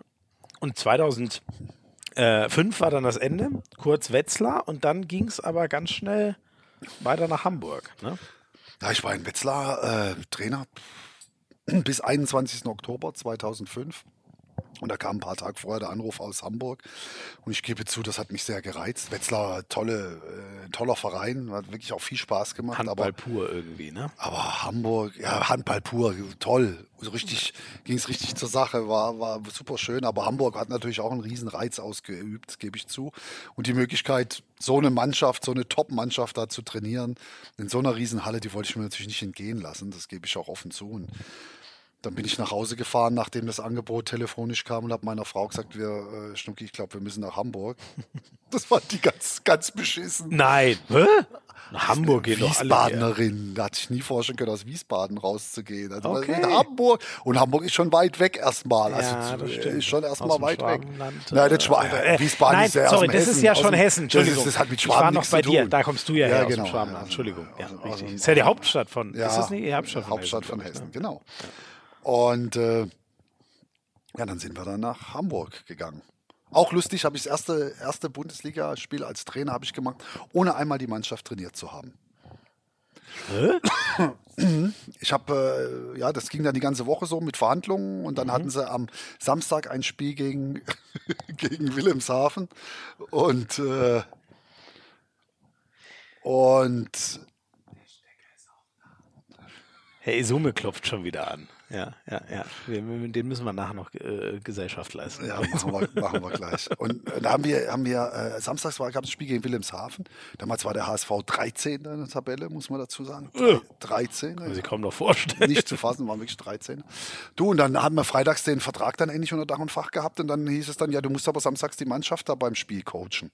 Da bin ich mit einem Freund aus Wiesbaden Samstagmorgen nach, Wies nach Wilhelmshaven gefahren, kam in die Besprechung von der Mannschaft dazu rein. Die hat dann eine eigene Besprechung gemacht. So, also, ja, muss ich dazu sagen, zuerst standen sie vorm Hotel. Sie standen vorm Hotel mhm. und dann habe ich gesagt, und was macht jetzt? Ja, wir machen jetzt gleich Besprechung. Mhm. Da bin ich mit denen da in die Besprechung rein. Da hatten sich da so einen Spielplan zurechtgelegt, weil sie ja keinen Trainer hatten. Ach so, ja, ja, die mussten. Wer, wer hat dann einfach. Keine, da, die Mannschaft hat so mit, mit Igor Lavrov und so und haben gesagt, oh, und, und Guillaume Gilles, die haben sich da so ein bisschen mhm. was zurechtgegeben. Mhm. War ja super.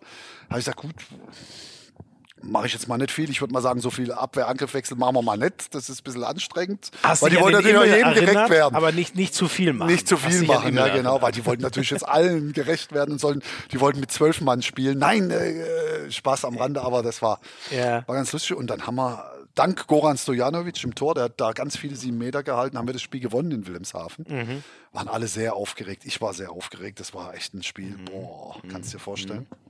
Du, und dann bin ich mit dem Mannschaftsbus nach Hamburg gefahren von dort aus. Das ist ja Wahnsinn. Ja, ja, so war das. Ja, aber konntest du da überhaupt allen mal richtig Hallo? Ich bin ja, wirklich auf dem Park, ich bin und, angekommen, äh, ich, ich trainiere jetzt, jetzt noch.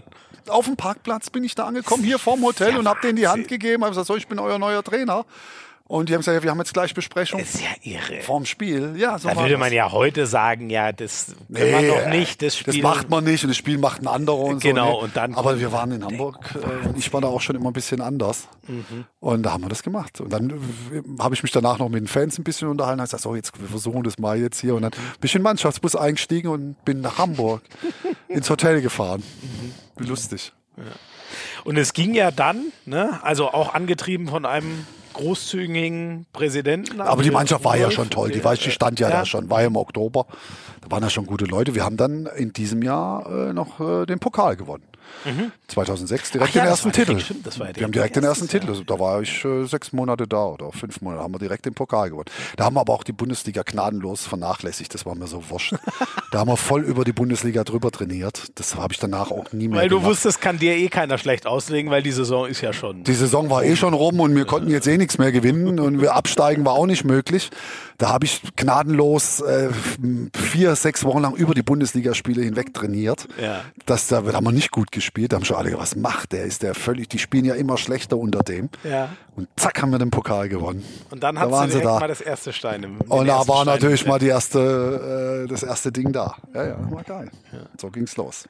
Du bist ja dann, glaube ich, jetzt weiß ich gar nicht mehr, welches Jahr das war. Du bist dann einmal der, inzwischen hat der THW dich abgelöst, du bist mhm. mal mit sieben Punkten der beste Vizemeister aller Zeiten. Ja, richtig, geworden, ne? richtig. Aber wir waren natürlich ich, einige Zeit immer so ganz knapp dran am THW. Ja, haben dann auch mal so zu Hause das entscheidende Spiel nicht gewinnen können und mhm. haben dann mal auswärts einen blöden Punkt. Das war immer, es ging Jahre nur zwischen dem THW und uns. Und ja, 2011 haben wir es dann endlich umgestemmt. Ja, dann haben wir es dann geschafft gehabt und 2013 haben wir noch die Champions League oben drauf gesetzt. Und 2011 war, war das dann so das Gefühl, dass das Ende einer langen Reise und jetzt war es einfach mal dran, jetzt war einfach mal Zeit oder wie war das? Erzähle ich noch eine Geschichte zu 2011, damit es auch jetzt nicht zu lang wird. 2011, eines der entscheidenden Auswärtsspiele in Berlin, Füchse Berlin. Ja.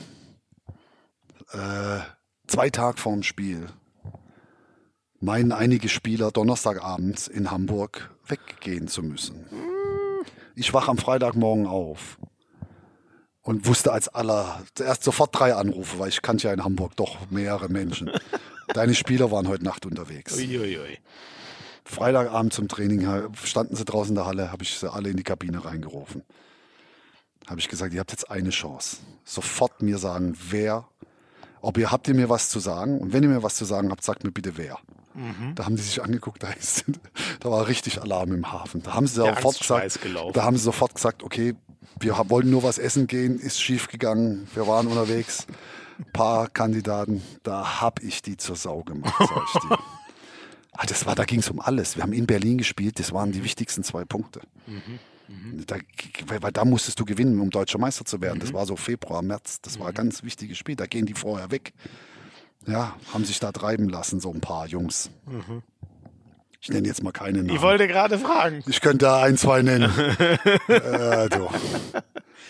Und vielleicht äh, einer mit den äh, Initialen M.K. Aber selbstverständlich. Hätte ich mir jetzt kann, sich jetzt, glaube ich, jeder denken. Habe ich ne? jetzt nicht gesagt. Das wäre so der ja erste, an den ich ist ja, War ja auch. Aber äh, zur Halbzeit haben wir mit 10 geführt in Berlin. das ist natürlich solide. Ich glaube, also ich meine 19 zu 9. Das, das ja war das, das Spiel, das war das Spiel, die, wir waren unstoppable. Ich stand in der Halbzeit da, ich habe gedacht, naja gut, dann müssen sie eigentlich immer weggehen. wir haben die, das war also war ein unglaubliches Spiel geliefert. Unglaublich. Das ist ja das Stefan Kretschmer-Prinzip. Ne? Man, man, geht weg und denkt sich, hat dann so ein schlechtes Gewissen, dass man, dass so man unfassbar abliefert. ja, das geht halt natürlich nicht immer. Das ist das Problem. Ja. Wenn du das jedes Wochenende machst, irgendwann lieferst man nicht mehr ab. Ja, ja. Aber da hat es natürlich genau so gepasst. Ja. Also Wobei, ich glaube, M.K. hat einige Zeit seiner Karriere versucht, das genauso zu machen. Aber ein guter Junge. Komm, ein guter Junge. Alle passt alles, wirklich. Also Nein, ein Riesen. Es geht um Mimi Kraus natürlich. Der ne? Mimi war natürlich Der ist dabei, auch offen. Natürlich. Da hat er auch seinen Spaß gehabt. Hat auch Spaß im Leben und Menschen, die Spaß im Leben haben, das sind die sind immer gut, um sich Ganz zu haben. Ganz toller Kerl. Mhm. Freut man sich immer, wenn man den genau, sieht. So genau. ein gute Laune Mensch. Ne? Genau, so soll es sein. Ja, und 2011 hast du ja dann nach der Meisterschaft, ähm, mhm. wir müssen erst nochmal, äh, Pascal Hens hat hier im Podcast erzählt, ihr habt vier Wochen vor dem Ende der Saison die Meisterschaft schon klar gemacht. Dementsprechend er hat es als Orgien bezeichnet, was da gefeiert wurde, weil ihr vier Wochen lang Zeit hattet, diese Meisterschaft zu begießen, weil sie so früh feststand. Ähm, warst du da auch mal dabei oder wie hast du den Titel gefeiert? Ja gut, als Trainer bist du natürlich äh, ja eher Begleitmaterial und bist dann natürlich auch nicht immer toll gern gesehen. Wenn der Trainer dabei ist, ist es natürlich nicht so lustig wie okay. normal. Aber auf einigen offiziellen Veranstaltungen war ich natürlich schon dabei und äh, die waren auch äh, im oberen Segment angesiedelt. Also ich glaube, da hat sich der HSV Handball nichts zu Schulden kommen lassen, was feiertechnisch anbelangt. Da waren natürlich auch ein paar Ausflüge auf, nach Mallorca dabei und solche Geschichten, Ui, okay. die natürlich auch mhm. dann über drei Tage feuchtfröhlich waren. Aber grundsätzlich hat es die Mannschaft, die hat mich jetzt nicht gebraucht, um da richtig einen loszumachen. Da muss man sich als Trainer auch nicht dranhängen. Aber äh, wenn wir mal gemeinsam unterwegs waren, ja, dann haben wir auch das Leben genossen und haben uns über den Erfolg gefreut. Ich glaube, das ist auch wichtig. Man sollte das auch in der heutigen Zeit machen. Mhm. Man muss die Erfolge auch feiern mhm. und muss das ist auch eine Motivation, wieder neue Erfolge zu erringen, um wieder gute Laune zu haben und wieder ein bisschen feiern zu dürfen. Ja, ja. Du bist ja dann vom Traineramt für ein Jahr weg. Ja, ich war dann Präsident und Präsident ich war ne? Präsident und Geschäftsführer und alles Mögliche, ja. Weil? War Per Karlen war mein Nachfolger, weil wir halt einfach gesagt haben, auf der Position soll es mal auch mal einen Wechsel geben. Mhm. Das hat nicht so ganz funktioniert mhm. mit Per Karlen aus unterschiedlichsten Gründen und dann an Weihnachten ja, bin ich dann wieder zurückgekehrt äh, und habe das dann weitergemacht. Nochmal bis 2014. Mhm. Und dann der ganz große. Oder war, war, ich weiß nicht, war das größer für dich? Nochmal die Champions League dann? Wie war, wie war das, den, den europäischen? Ah, die deutsche Meisterschaft war für uns natürlich schon. Also ohne deutsche Meisterschaft wäre die Geschichte nicht vollendet gewesen. Mhm. Muss man auch mal klar sagen. Aber vielleicht gäbe es dann den Verein noch. Habe ich mich auch manchmal gefragt. Ja, weil dann Andreas Weil dann hat noch Ziele da gewesen. Wir haben natürlich dann ja. auch irgendwann mal alle Ziele erreicht. Ja, also wenn wir, wir sind zweimal Pokalsieger, wir sind Europapokalsieger. Der Pokalsieger haben wir auch noch gewonnen 2007. Dann sind wir nochmal Pokalsieger 2010, 2011 Deutscher Meister, 2013 Champions League. Dazwischen noch, ich glaube, zwei Supercups oder drei. Also wir haben eigentlich jeden Titel Die im Vereinshandball gewonnen. Ja. Und vielleicht war das auch so eine Argumentation, dass man dann so, pff, ich weiß es nicht. Ich möchte jetzt nicht für andere sprechen, aber vielleicht wird es den HSV bei heute noch geben, wenn wir nie deutscher Meister geworden wären. Über das Ende müssen wir natürlich schon äh, noch mhm. sprechen. Mhm. Ich würde erst mit deinem persönlichen Schicksal, so kann man es mhm. ja, glaube ich, wirklich nennen, anfangen. Hast du vorhin schon mal kurz angerissen. Ähm, ja, du, du hast dann echt äh, auch gesundheitlichen schweren Schlag erleiden müssen, der quasi mit der Entlassung zusammenfiel. Ja, ich habe natürlich die Monate vorher schon gemerkt, dass mir es gesundheitlich nicht so gut ging. Warnung von mir an alle Menschen da draußen.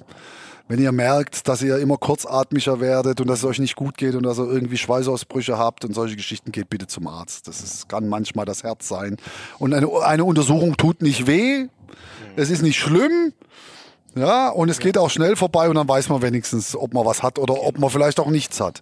Du ich habe das nicht gemacht, ich bin nicht zum Arzt, weil ich damit gar nicht gerechnet habe, weil die, damit sowas rechnest du ja nicht. Du rechnest ja nicht damit, dass dein Herz nicht funktioniert. Du dachtest einfach, es wird wieder. Ich dachte, ah, ja gut, ich habe vielleicht, ich habe zu der Zeit auch noch geraucht, ich Vollpfosten. und da ich dachte, naja, hast vielleicht ein bisschen viel geraucht und mhm. schlecht gelebt und es war auch eine stressige Zeit und die Leute haben zu mir auch mal gesagt, du siehst immer schlechter aus, aber habe ich dann, naja, ist halt jetzt, wird schon wieder, wie man halt so ist, wird schon wieder, klar. Man macht, denkt doch nicht an Herzinfarkt. Ja, nee. Mann, mit man 51 ja doch nicht. Ja, ja. Und äh, ja, dann habe ich äh, morgens die Kündigung gekriegt bei mir zu Hause. Habe ich den Geschäftsführer noch zu mir zu Hause empfangen. Ich sage, war klar, kein Problem, bringen Sie vorbei, damit das auch offiziell wird. Ach so, du hast es schon. Ich habe es schon geahnt. Ja, ja, nee, der hat mich jetzt da nicht zu Hause ja. überrascht, sondern das war schon, war klar. Der hat mich angerufen, also du, ich weiß, jetzt ist soweit und so, ja, alles klar, komm vorbei. War eigentlich kein großes Thema. Okay. Und an dem Abend äh, ich, wollte ich dann in eine Theateraufführung von meinem Sohn, ja, äh, in die Schulaufführung, wie das so ist.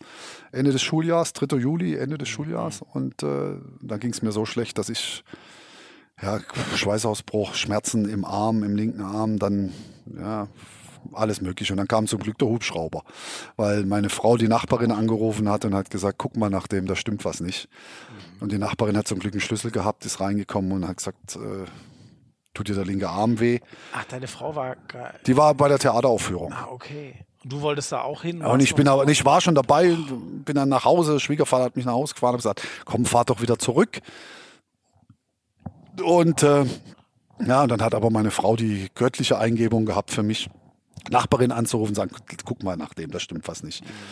Und dann hat, kam die zum Glück und hat dann mich gefragt, ob mein linker Arm weh tut. Beim Herzinfarkt tut übrigens der linke Arm weh, das kann ich bestätigen. Mhm. Heißt er, ja, der tut mir weh. Und dann kam zum Glück, und da bin ich sehr dankbar dafür, dass wir in Deutschland leben, sehr, sehr schnell die Rettung und Hubschrauber mit sogar mit dem Kardiologen, weil sie direkt gesagt hat, Verdacht auf Herzinfarkt. Und dann ging es zur Sache. Warum Hubschrauber und nicht der Krankenwagen? Da kam ein Krankenwagen, aber weil sie gesagt hat, das sollte man dann auch sagen, wenn man bei der Rettung anruft, sagen Verdacht auf Herzinfarkt, weil es kann ja sein, also es ist ja in den Rettungswagen ist ja manchmal nur ein Arzt und dann auch nicht immer ja. natürlich ein Kardiologe, sondern vielleicht ein Allgemeinmediziner ah, ja, ja, oder ein Orthopäde oder was auch immer. Und dann haben, kam die normale Rettung und parallel dazu auch direkt noch ein, mit dem Hubschrauber ein, Arzt, der da wirklich auch Ahnung von hatte. Und dann haben die mir das Leben gerettet bei mir im Schlafzimmer. Ja. Und das, aber hast du, kriegt man bei Bewusstsein mit? Ich habe die letzten zwei Minuten gewusst, dass ich alleine nicht mehr rauskomme. Ich hatte so einen Vernichtungsschmerz, so heißt es, auf der Brust vorne. Da kriegst du keine Luft mehr, bewegst dich nicht mehr. Und da wusste ich jetzt, ich kann, kann auch nicht mehr sprechen, ich konnte nichts mehr machen. Ich war, und dann zum Glück kamen dann direkt die Ärzte und haben mir tatsächlich hier äh, haben mir direkt die Spritze an den Hals, an die Halsschlagader gesetzt. Und äh, dann ging es wieder. Aber es war natürlich nur so, der war natürlich nicht weg, der Herzinfarkt, aber es ging wieder. Ey, und du, aber, ähm, äh, also du, du, du lagst da im Bett und hättest selber nicht mal mehr Nein, den, Ende. jemanden anrufen können. Nein, Ende. Ich konnte nichts mehr machen, war vorbei. Boah, das ist ja brutal. War vorbei. Ich wäre nicht mehr, ich konnte mich nicht mehr, da habe ich, ich war nur noch da, ich konnte nicht mehr, nicht mehr aufstehen können, ich war nichts mehr. Vernichtungsschmerz heißt das. Boah, das kann man sich. Aber jetzt lassen Sie sich zu dramatisch werden. Ja, aber das um Gottes ich, Willen. Boah, ich, äh, äh, ja. Und dann. Ja. Naja, was heißt nicht zu dramatisch? Es ist nun mal das Dramatischste, was es geben kann. Ja, also deswegen erzähle ich erzähle es ja eigentlich auch, um, um, Menschen zu warnen. Ja, es genau, kommt leider oft so genug vor. Lassen, es kommt leider oft genug vor, dass, dass Menschen sich nicht um ihren Körper kümmern. Das habe ich auch nicht getan. Ich hätte fast die große Quittung bekommen und die willst du nicht bekommen. Nicht wegen sowas muss einfach nicht sein. Mhm. Muss einfach nicht sein, wenn man da ein bisschen drauf hört, weil man merkt, es gibt immer so vor äh, Vorzeichen. Äh, das kommt ja selten so auf einen Schlag. Ja. Also ich habe das schon ein paar Monate vorher auch gemerkt, dass mir es nicht gut ging. Ähm, äh, und äh, hatte dann aber irgendwas mit der Kündigung auch zu tun? Boah, das möchte ich jetzt eigentlich nicht behaupten. Das war halt der zeitliche Zusammenhang, der dann natürlich auch in den Medien für Furore gesorgt ja. hat. Klar, aber ich möchte das jetzt keinem äh, aufdrücken, dass das jetzt daran schuld war. Wie schon gesagt, ich habe es die Monate auch schon davor gemerkt. Es war halt der Tag, ja. Da ging es mir dann halt auch nicht so gut und vielleicht war es auch eine große Zäsur. Und man kann ja in seine Psyche auch nur so ein bisschen marginal reinschauen. Ich wusste dann schon, dass bei meinem Baby beim HSV Handball das vorbei ist. Ich habe ja auch viel Energie reingesteckt ja, und habe auch tolle Zeiten gehabt und viel Spaß gehabt und naja, dann war es halt soweit. Ja. Aber ob das jetzt wirklich einen ursächlichen Zusammenhang hat, ja, ja. wage ich mal zu bestreiten. Also du, ich glaube, du hast die Lehre daraus gesagt, ja. Wenn irgendwie möglich, nicht so weit kommen lassen. Ähm, du wurdest dann äh, notoperiert, habe ich mal? Nee, ich, äh, ja, nee, die Geschichte war, dass ja, ich wurde dann ins Krankenhaus geschafft und dann lag ich dann da und habe gedacht, naja, jetzt geht es mir eigentlich gut, ich könnte wieder aufstehen. Oh. Weiß ich doch genau. Ich wollte oben aus dem Schlafzimmer noch, da, weil bei uns ist die Treppe ziemlich eng und ich bin ja doch ein bisschen groß und dann, nachdem sie mich da versorgt hatten, äh, haben die gesagt, jetzt, wie schaffen wir den jetzt da runter? Und da habe ich gesagt, ich kann noch aufstehen, ich kann noch runtergehen. Da sagt er zu mir, die nächsten fünf Tage stehen sie gar nicht auf. Mhm. Und da habe ich erstmal gewusst, oh, stopp. Mhm. Mhm. Oh, aber gut, dass der so. Da war, und dann äh, ist ja. auch immer einer neben mir hergelaufen und hat mich so, Herr Schwalb, Herr Schwalb, damit ich nicht, damit ich bei mir bleibe. Das ja. heißt, ich bin auch erst später aufgegangen. Auf jeden Fall war ich dann im Krankenhaus und dann, ja, haben sie halt, äh, sind sie über die Leiste da rein und haben mir Stands gesetzt, vier Stück.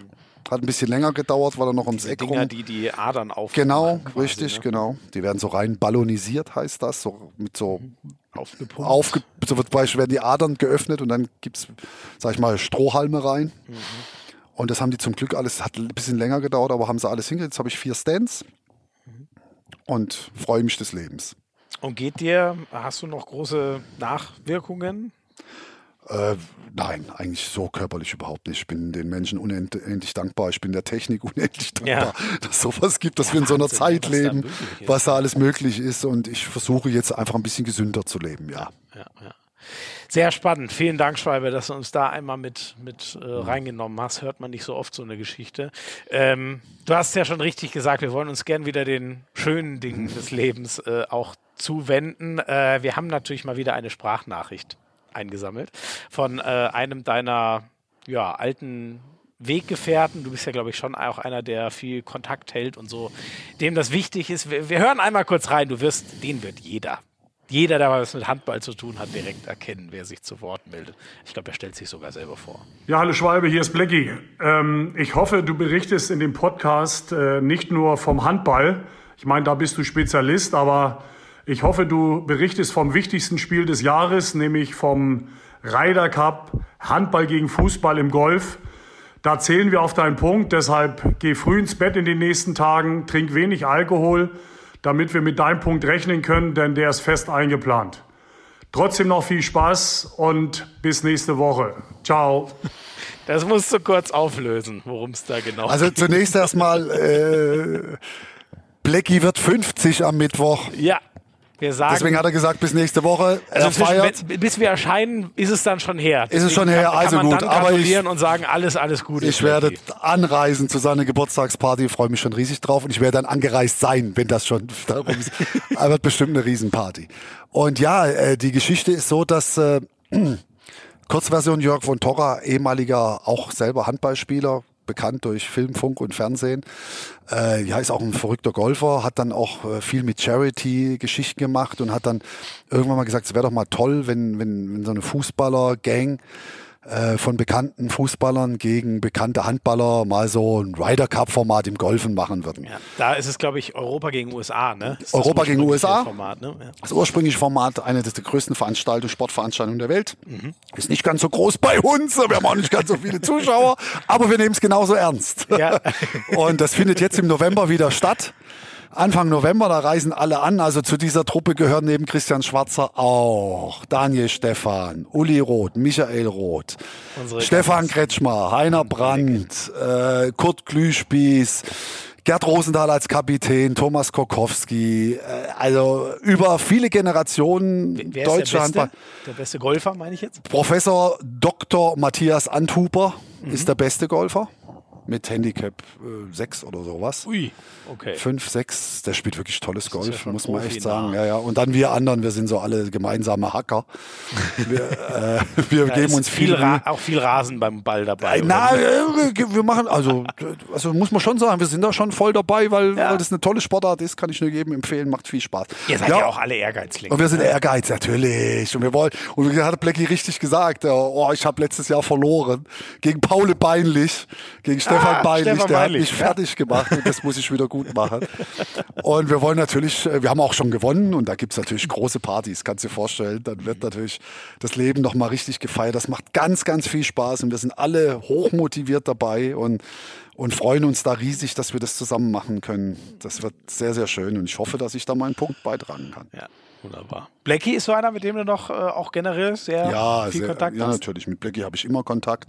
Mit seiner Familie auch, mit, mit Tanja, mit Kian. Das, sind, das ist eine ganz, ganz tolle Familie. Das ist ein ganz glücklicher Mensch. Und und es macht einfach Spaß, auch mit ihm zusammen zu sein. Übrigens, er ist auch ein sehr guter Golfer, ein sehr genauer Golfer, spielt sehr akkurat, muss mhm. ich sagen. Mhm. Da hätte ich gerne ein bisschen was davon. Ja, bei mir ist da eher so Streukommando unterwegs. Aber der ist wirklich ein, ein, ein, ein, toller Golfer auch. Kommt leider auch viel zu wenig dazu, aber äh, das macht immer Spaß, sich mit ihm zu unterhalten. Er ist ein sehr reflektierter Mensch und ja, hat auch die WM 2007 für uns gewonnen. Hallo? Die Geschichte habe ich dir vorhin erzählt. Ne? Als ich Blackie das erste Mal in meinem Leben gesehen habe, hatte ich schon so einen im Tee und bin dann auf ihn zu, habe ihm den Arm umgelegt und gesagt, Blackie, danke, dass du uns die WM 2007 gewonnen hast. Ja. Und es war dort laut, es war in einem Club, ich habe kein Wort verstanden, was er mir geantwortet hat. Aber, aber du wolltest es einfach loswerden. Das wollte ich einfach loswerden. Weil es einfach eine tolle, tolle Sache war, weil ganz Deutschland mitgefiebert hat und Blackie war da ja, der Strahlemann und, und, hat es super gemacht und war auch der entscheidende Baustein, der da gefehlt hat. Nachnominiert, ja. Ne, Nachnominiert. Ne? Der war ja, ich, und ich war sein Nachfolger damals beim ZDF, weil er war ZDF-Experte. Ach, das weiß ich gar nicht mehr. Ja, sicher, er war ZDF-Experte und dann bin ich nachnominiert worden als ZDF-Experte. ja, kein Spaß. Ach, geil. Ja, ist so. Und dann habe ich ihn dann begleiten dürfen praktisch. Äh, auf dem Weg, halb, wir haben damals das Halbfinale noch gemacht, war sensationell. Ich war in der Arena, auch beim Finale, das war unfassbar. Das gegen Frankreich, das Halbfinale. Das, äh, das war ja das eigentliche genau. Finale. Und das, das, hat, das haben wir gemacht damals. Irre, ey. Ja. Hammer. Ähm, über eine Zahl würde ich gerne noch einmal ganz kurz reden. Das muss ich noch suchen. Wo habe ich sie denn auf meinem? Ach, du weißt es doch sicher selber. Ja. Du bist ja weit vorne, Platz 5, wenn ich richtig bin, in der All-Time-Torschützenliste ja. der Handball-Bundesliga. Weißt du, wie viele Tore es sind? 2200 irgendwas. Irgend sowas. 2272. Immer nur Spaß, ich habe keine Ahnung. Ah, Aber so die Ecke irgendwie, ich weiß das nicht auswendig. Wo steht's um Gottes denn? Willen. Ähm, äh, du könntest den Platz bald, bald verlieren, bist du quasi selber dran schuld. Weißt du, wer der, wer der auf den Fernsten ist? Hans Lindberg. Richtig. Ja, Könnte klar. sein, dass der dich bald überholt. Ich weiß gar nicht, wie viel es noch ist, aber es sind nicht mehr viele. Ja, natürlich. Ja, Hansemann macht ja auch Tore ohne Ende. Das ist ja, ja auch Hammer ja. und hat ja noch einen langen Vertrag bei den Füchsen, ist Kapitän und ja, den, also war einer der besten Rechtsaußen, die jemals Handball gespielt haben. Dein Rechtsaußen bei den großen Erfolgen Natürlich. auch in Hamburg, muss man sagen. Ne? Das immer, meinte ich eben jetzt. Da saß ich so oft danach in der Kabine und dann kam die Statistik und dann sage ich, na und äh, so, wir hatten die meisten Tore gemacht, da kam wieder so, euer Hans hat wieder zwölf gemacht, hat wieder zehn gemacht, hat wieder acht gemacht. Und man kriegt es kaum mit. Und dann schon wieder, hat schon wieder zwölf gemacht, das ja, gibt's ja, doch gar nicht. Ja, ja, hat natürlich auch sieben Meter dabei, habe ich auch gehabt, ich habe auch viele sieben Meter dabei geworfen. Ja, die Zahl habe ich noch im Kopf, sag mal, wo ist es denn jetzt? Du hast 945 sieben Meter Tore, wenn ich richtig bin. Das ist ja Wahnsinn. Das hat mir auch immer Spaß gemacht. Mhm. Aber sieben Meter werfen ist gar nicht so einfach, weil da ist schon Druck im Kessel. Ja, da kannst du nur das darf, verlieren. Das darf man mal nicht so unterschätzen. und auch ist häufig auch in entscheidenden Spielsituationen, so gegen Spielende, wenn alle müde werden, ja. gibt es häufiger sieben Meter und da musst du sie reinmachen. Ja, Sonst genau. heißt es gleich, ja, hätten wir die sieben Meter mal reingemacht. Genau, das sind die, die wirklich interessant und wo auch jeder ja, noch genau weiß, wer stand denn da nochmal so. am Strich. Ja, ja, ja. Hat der Spalt wieder verworfen. so, jetzt glaube ich, haben wir echt eine Menge besprochen. Ja. Wir machen noch ganz kurz dann unsere dritte Rubrik, Hand aufs Harz, entweder oder, aber das halten wir wirklich kurz. Äh, ein kurzes okay. Päuschen noch, dann sind wir gleich wieder da. Schwalbe, noch die schnellen sieben kurzen Fragen. Der beste Spieler, mit dem du jemals zusammengespielt oder den du trainierst hast, kannst du dir jetzt aussuchen. Erhard Wunderlich. Also mit dem hast du gespielt. Mit dem habe ich gespielt. Der ist schon ein bisschen älter, wenn ich richtig. Der ist schon gestorben, auch leider Gottes. War Jahrhunderthandballer in Deutschland. Er hat wunderlich, hat Barcelona gespielt, große Zeit beim VfL Gummersbach ein sowas begnadeter Handballer. Er konnte nicht decken, das war sein, hat immer auf Außen gestanden in der mhm. Abwehr, aber wenn er den Ball in der Hand hatte, der konnte Sachen, der, das war unfassbar. Der, der hat Pässe gespielt, der hat einen Überblick gehabt, das war und war noch über zwei Meter groß. Ui, was äh, zu der Zeit ja un, war, Ein ne? unfassbar guter Handballer. Mhm. Schön, dass wir uns immerhin so dann noch an unsere großen Handballer erinnern. Ähm, Gibt es einen Trainerjob, wo du sagen würdest, für den würde ich nochmal zurückgehen auf die Bank? Da gibt es schon ein paar Trainerjobs. Mhm. Definitiv. Es ist ja auch so, dass ich äh, jetzt äh, nicht meine Trainerkarriere beendet habe. Ja. Für mich ruht sie. Mhm. Weil das, ich kann ja nicht sagen, ich bin ja darin ausgebildet. Ich habe das 16 Jahre lang gemacht. Ich habe es mit einer ganz großen Leidenschaft gemacht. Und äh, das kann ich ja nicht einfach sagen, so das mache ich jetzt ja. nicht mehr. Im Rentenalter bist du auch noch nicht. Im Rentenalter bin ich auch nicht. Fit bin ich auch, motiviert bin ich. Also von daher, da gibt es doch einige Möglichkeiten. Da will ich eigentlich jetzt auch gar nichts ausschließen oder gar nichts präferieren. Ja. Ah, Nationaltrainer wäre was Gutes, ne? Das habe ich ja schon mal irgendwann formuliert. Das darf man ja nicht. Ja, das äh, wurde dir irgendwie gleich um die Ohren gehauen. Ja, aber, ja, ja, aber ja, ich, ich, weiß auch, von wem es mir um die Ohren gehauen wurde. Oh ja, nee, ich, ja, ja, gut. Ich, Naja, Herr Hanning ist ja jetzt nicht gerade mein großer Freund und Herr ah, Hanning okay. hat das ja gleich zum Anlass genommen. Äh, ja, aber das aber so ist es überhaupt nicht gemeint. Ich habe nur gesagt und dazu stehe ich auch, dass es natürlich Ziel eines jeden deutschen Trainers ist, auch mal äh, die Nationalmannschaft zu reden, weil es einfach das höchste Gut ist. Das ja, ist halt ja, so, das ja, ist ein toller Job, das ist doch klar, das ist doch eine große Ehre. Und es wäre für mich natürlich auch eine große Ehre, das zu machen. So wie es von Heiner Brandt eine große Ehre war oder wie es auch für Frank Carstens eine große Ehre wäre oder für Martin Heuberger oder für kannst doch alle nehmen, wie du willst. Das ja. ist doch selbstverständlich. Wäre das schlimm, wenn nicht. Nur ich durfte das nicht sagen. Nee. Also da bin ich voll. Ich, also, ja, also ich, ich habe dich damals schon richtig verstanden. Ja, also. Ne? also, ja, ja. Und geht ja auch nicht. Also, geht doch gegen niemanden, um Gottes ja, Willen. Ich glaube, unser aktueller Nationaltrainer Christian Prokop hat sich echt toll eingefunden. Ja, alles gut. Das ist doch alles in Ordnung. Und das war auch zu einer Zeit, als Christian Prokop noch gar nicht aktiv war. Aber das hat auch mit demjenigen, der es tut, gar nichts zu tun. Das ist ja so, ein Yogi Löw macht es im Fußball ja auch gut. Aber deswegen gibt es ja andere, die auch sagen können, der macht das toll. Und das ist ein toller Job. Ja. Ein, ein, Jürgen Klopp sagt ja auch immer, äh, Nationalmannschaft ist natürlich ein toller Job, ist doch keine ja, Frage. Genau, genau, genau.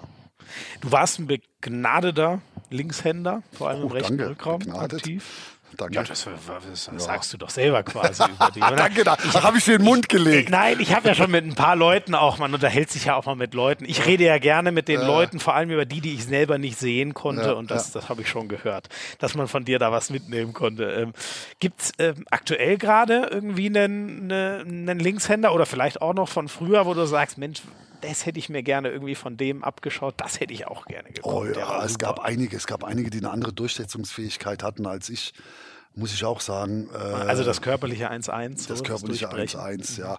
Da war ich nicht so gut. Ich war eher so ein Spieler, der ja versucht hat, das spielerisch zu lösen, aber mhm. so diese Dynamik zwischen 1 und 2 und 2 und 3, da hat mir ein bisschen was gefehlt. Ja, aber ich habe jetzt Zeit meines Lebens mir eigentlich so, so über, über, solche Vorbilder nie Gedanken gemacht. Ich habe immer versucht, ah, ja. an meinen Schwächen zu arbeiten und mich weiterzuentwickeln. Also da wird mir jetzt auch keiner einfallen, wo, bei dem ich jetzt sage, oh, ich wäre gern so gewesen wie der. Mhm. Und wenn, dann wäre das schon so lange her, den kennt dann eh keiner mehr. okay. Ähm, wenn du mal durchgebrochen bist, vorbei vom Torwart, lieber ein Dreher oder ein Heber? Lieber ein Heber, weil ich einen Dreher nie konnte.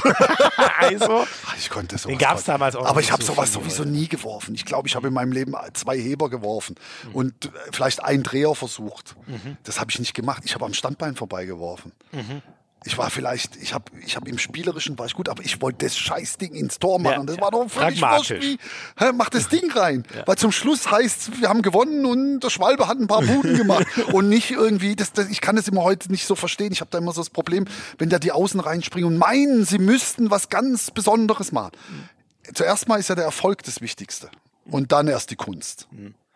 Wenn du natürlich wie Uwe Gensheimer beides vereinst. Ja, so geil anzuschauen. Wenn, wenn, das, wenn das Sinn macht, ist das super.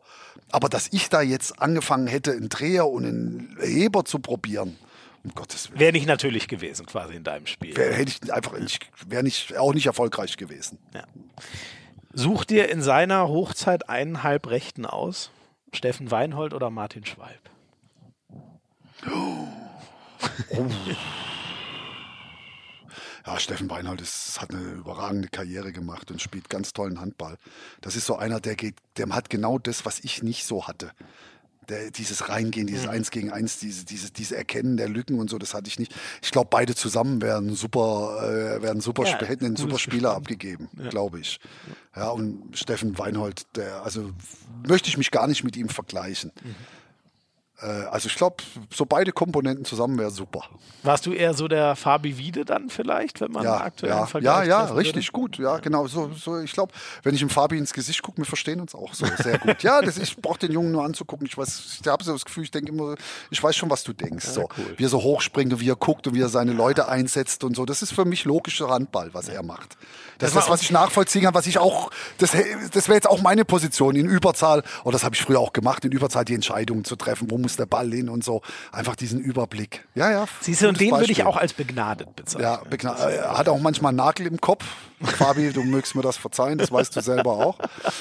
Er hat auch manchmal, ist, auch, ist halt mit, so, mit Linkshändern sowieso ein bisschen komplizierter.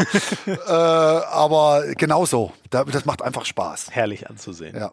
ja. Äh, lieber ein Handball-Legendenspiel oder eine gepflegte Runde Golf? Äh, ganz ehrlich, lieber eine gepflegte Runde Golf mit, mit Handballlegenden. Okay. Mit Handballlegenden, mit den Jungs, allen zusammen, schön einen ausgezockt. Ich, ich, muss jetzt nicht mehr, ich muss kein Handball mehr spielen. Das ist bei mir, das lässt auch mein Körper nicht zu und das reizt mhm. mir an. Ich glaube, das, das, das sieht nur blöd aus, wenn ich da rumhumpel und da, da werde ich mir selber auch nicht gerecht. Das mhm. ist nicht mein Ansatz. Lieber mit den Jungs schön einen spielen und danach auf der Terrasse gemeinsam Bierchen erzählen, wie toll wir früher im Handball waren und was wir jetzt alles Tolles am Golfen können. ja, das, ich habe es neulich ja mal hautnah bei Sky miterleben dürfen, wo, wie du mit Kretsche und Heiner zusammen, das hatte schon so einen Anflug. Ja, genau. Das ist schön, euch dann einfach mal zuzuhören. Ne? Genau. Möchte man gern Mäuschen spielen. Ja, das macht Spaß. Ähm, haben wir vorhin mal, schon mal angeschnitten. Ich frage nochmal deutlich danach, weil es irgendwie eine Frage ist, die mich immer wieder fasziniert. Mhm. Champions League-Titel oder deutscher Meister? Was findest du größer? Ja, als rein als Sportler, wenn ich jetzt nur als Sportler rangehe, äh, ist natürlich der Champions League Sieg, weil das ist die ganz große Bühne an diesem einen Wochenende. Mhm. Aber die deutsche Meisterschaft steht halt für uns deutschen Handballer über allem, weil es halt auch das ganze Jahr geht. Und wie du hast vorhin ja auch gesagt, jedes Spiel ist wichtig. Das, ist, das, das kann das Sonntagsspiel in Balingen sein oder es ist das Heimspiel gegen Wetzlar oder wie jetzt die Flensburger. Fünf Minuten vor Schluss gehen sie gegen Ludwigshafen ja, mit drei hinten. Ja, ja, Na, es waren nicht fünf, es waren acht Minuten. Da geht sowas schief. Das, da, da, da, da, stehst du da und sagst, wir können jetzt die deutsche Meisterschaft verlieren. Jetzt hier im Oktober, wenn wir dieses Spiel verlieren. Wirst du nie deutscher Meister, kannst du vergessen. Und das dann über ein Jahr lang konstant auf einem hohen Niveau zu halten und erfolgreich zu sein, ah, da ist natürlich die deutsche Meisterschaft schon brutal wichtig. Ja. Ich eine perfekte Erklärung. Ja, und das war auch die letzte reguläre Frage sozusagen. Jetzt bleibt nur noch eine offen. Hast du einen Gast, den du uns empfehlen würdest? Das fragen wir hier immer jeden, wo du sagen würdest, den solltest du mal einladen und ausführlich mit ihm über Handball oder auch mit ihr über Handball reden. Also da wird mir sofort Michael Roth einfallen, mhm. Schorle. Mhm auch lange Jahre dabei. Trainer in Melsung hat auch aktuell was zu sagen, war ja bis letzte Saison dort noch Trainer. Ja. Ist ein guter Kerl, weiß genau, was Sache ist im Handball, kennt sich super aus, hat auch lustige Geschichten zu erzählen. Der ja. hat, glaube ich, auch so einen losgelösten Blick. Genau, ne? guckt auch so ein bisschen drüber. Vielleicht sogar mit seinem Zwillingsbruder zusammen, mit Uli Roth, mhm. der auch mal Kapitän der deutschen Handballnationalmannschaft war. Darf man nicht vergessen. Mhm. Ja, jetzt noch mit Leutershausen. Auch Übrigens äh, ja auch Berater von Uwe Gensheimer ist, mit dem äh, viel zu tun hat, also kennt sich auch im Handball aus. Also die zwei werden, würden mir da ad hoc einfallen als gute Gesprächspartner. Super. Schreibe, du warst definitiv auch einer. Ich bedanke mich. Hat mir auch sehr viel Spaß gemacht. Jetzt gehen wir Jetzt wollte ich gerade sagen, ins Bett. Nee, jetzt gehen wir noch. Ein, ein Getränk nehmen wir noch. Jetzt kümmern wir uns um die football Jetzt kümmern wir uns um die. Football-Fraktion. Schreibe, tausend Dank. Jo. Hat echt Spaß gerne. gemacht. Ich danke euch fürs Zuhören. Ich hoffe, es hat euch auch Spaß gemacht. Abonniert das Zeug hier. Ähm, ja, lasst uns gerne ein Like da. Lasst uns Kommentare da, was euch gefällt oder was nicht. Erzählt den Leuten, dass es diesen Podcast gibt. Und dann bis zum nächsten Mal. Ciao, ciao.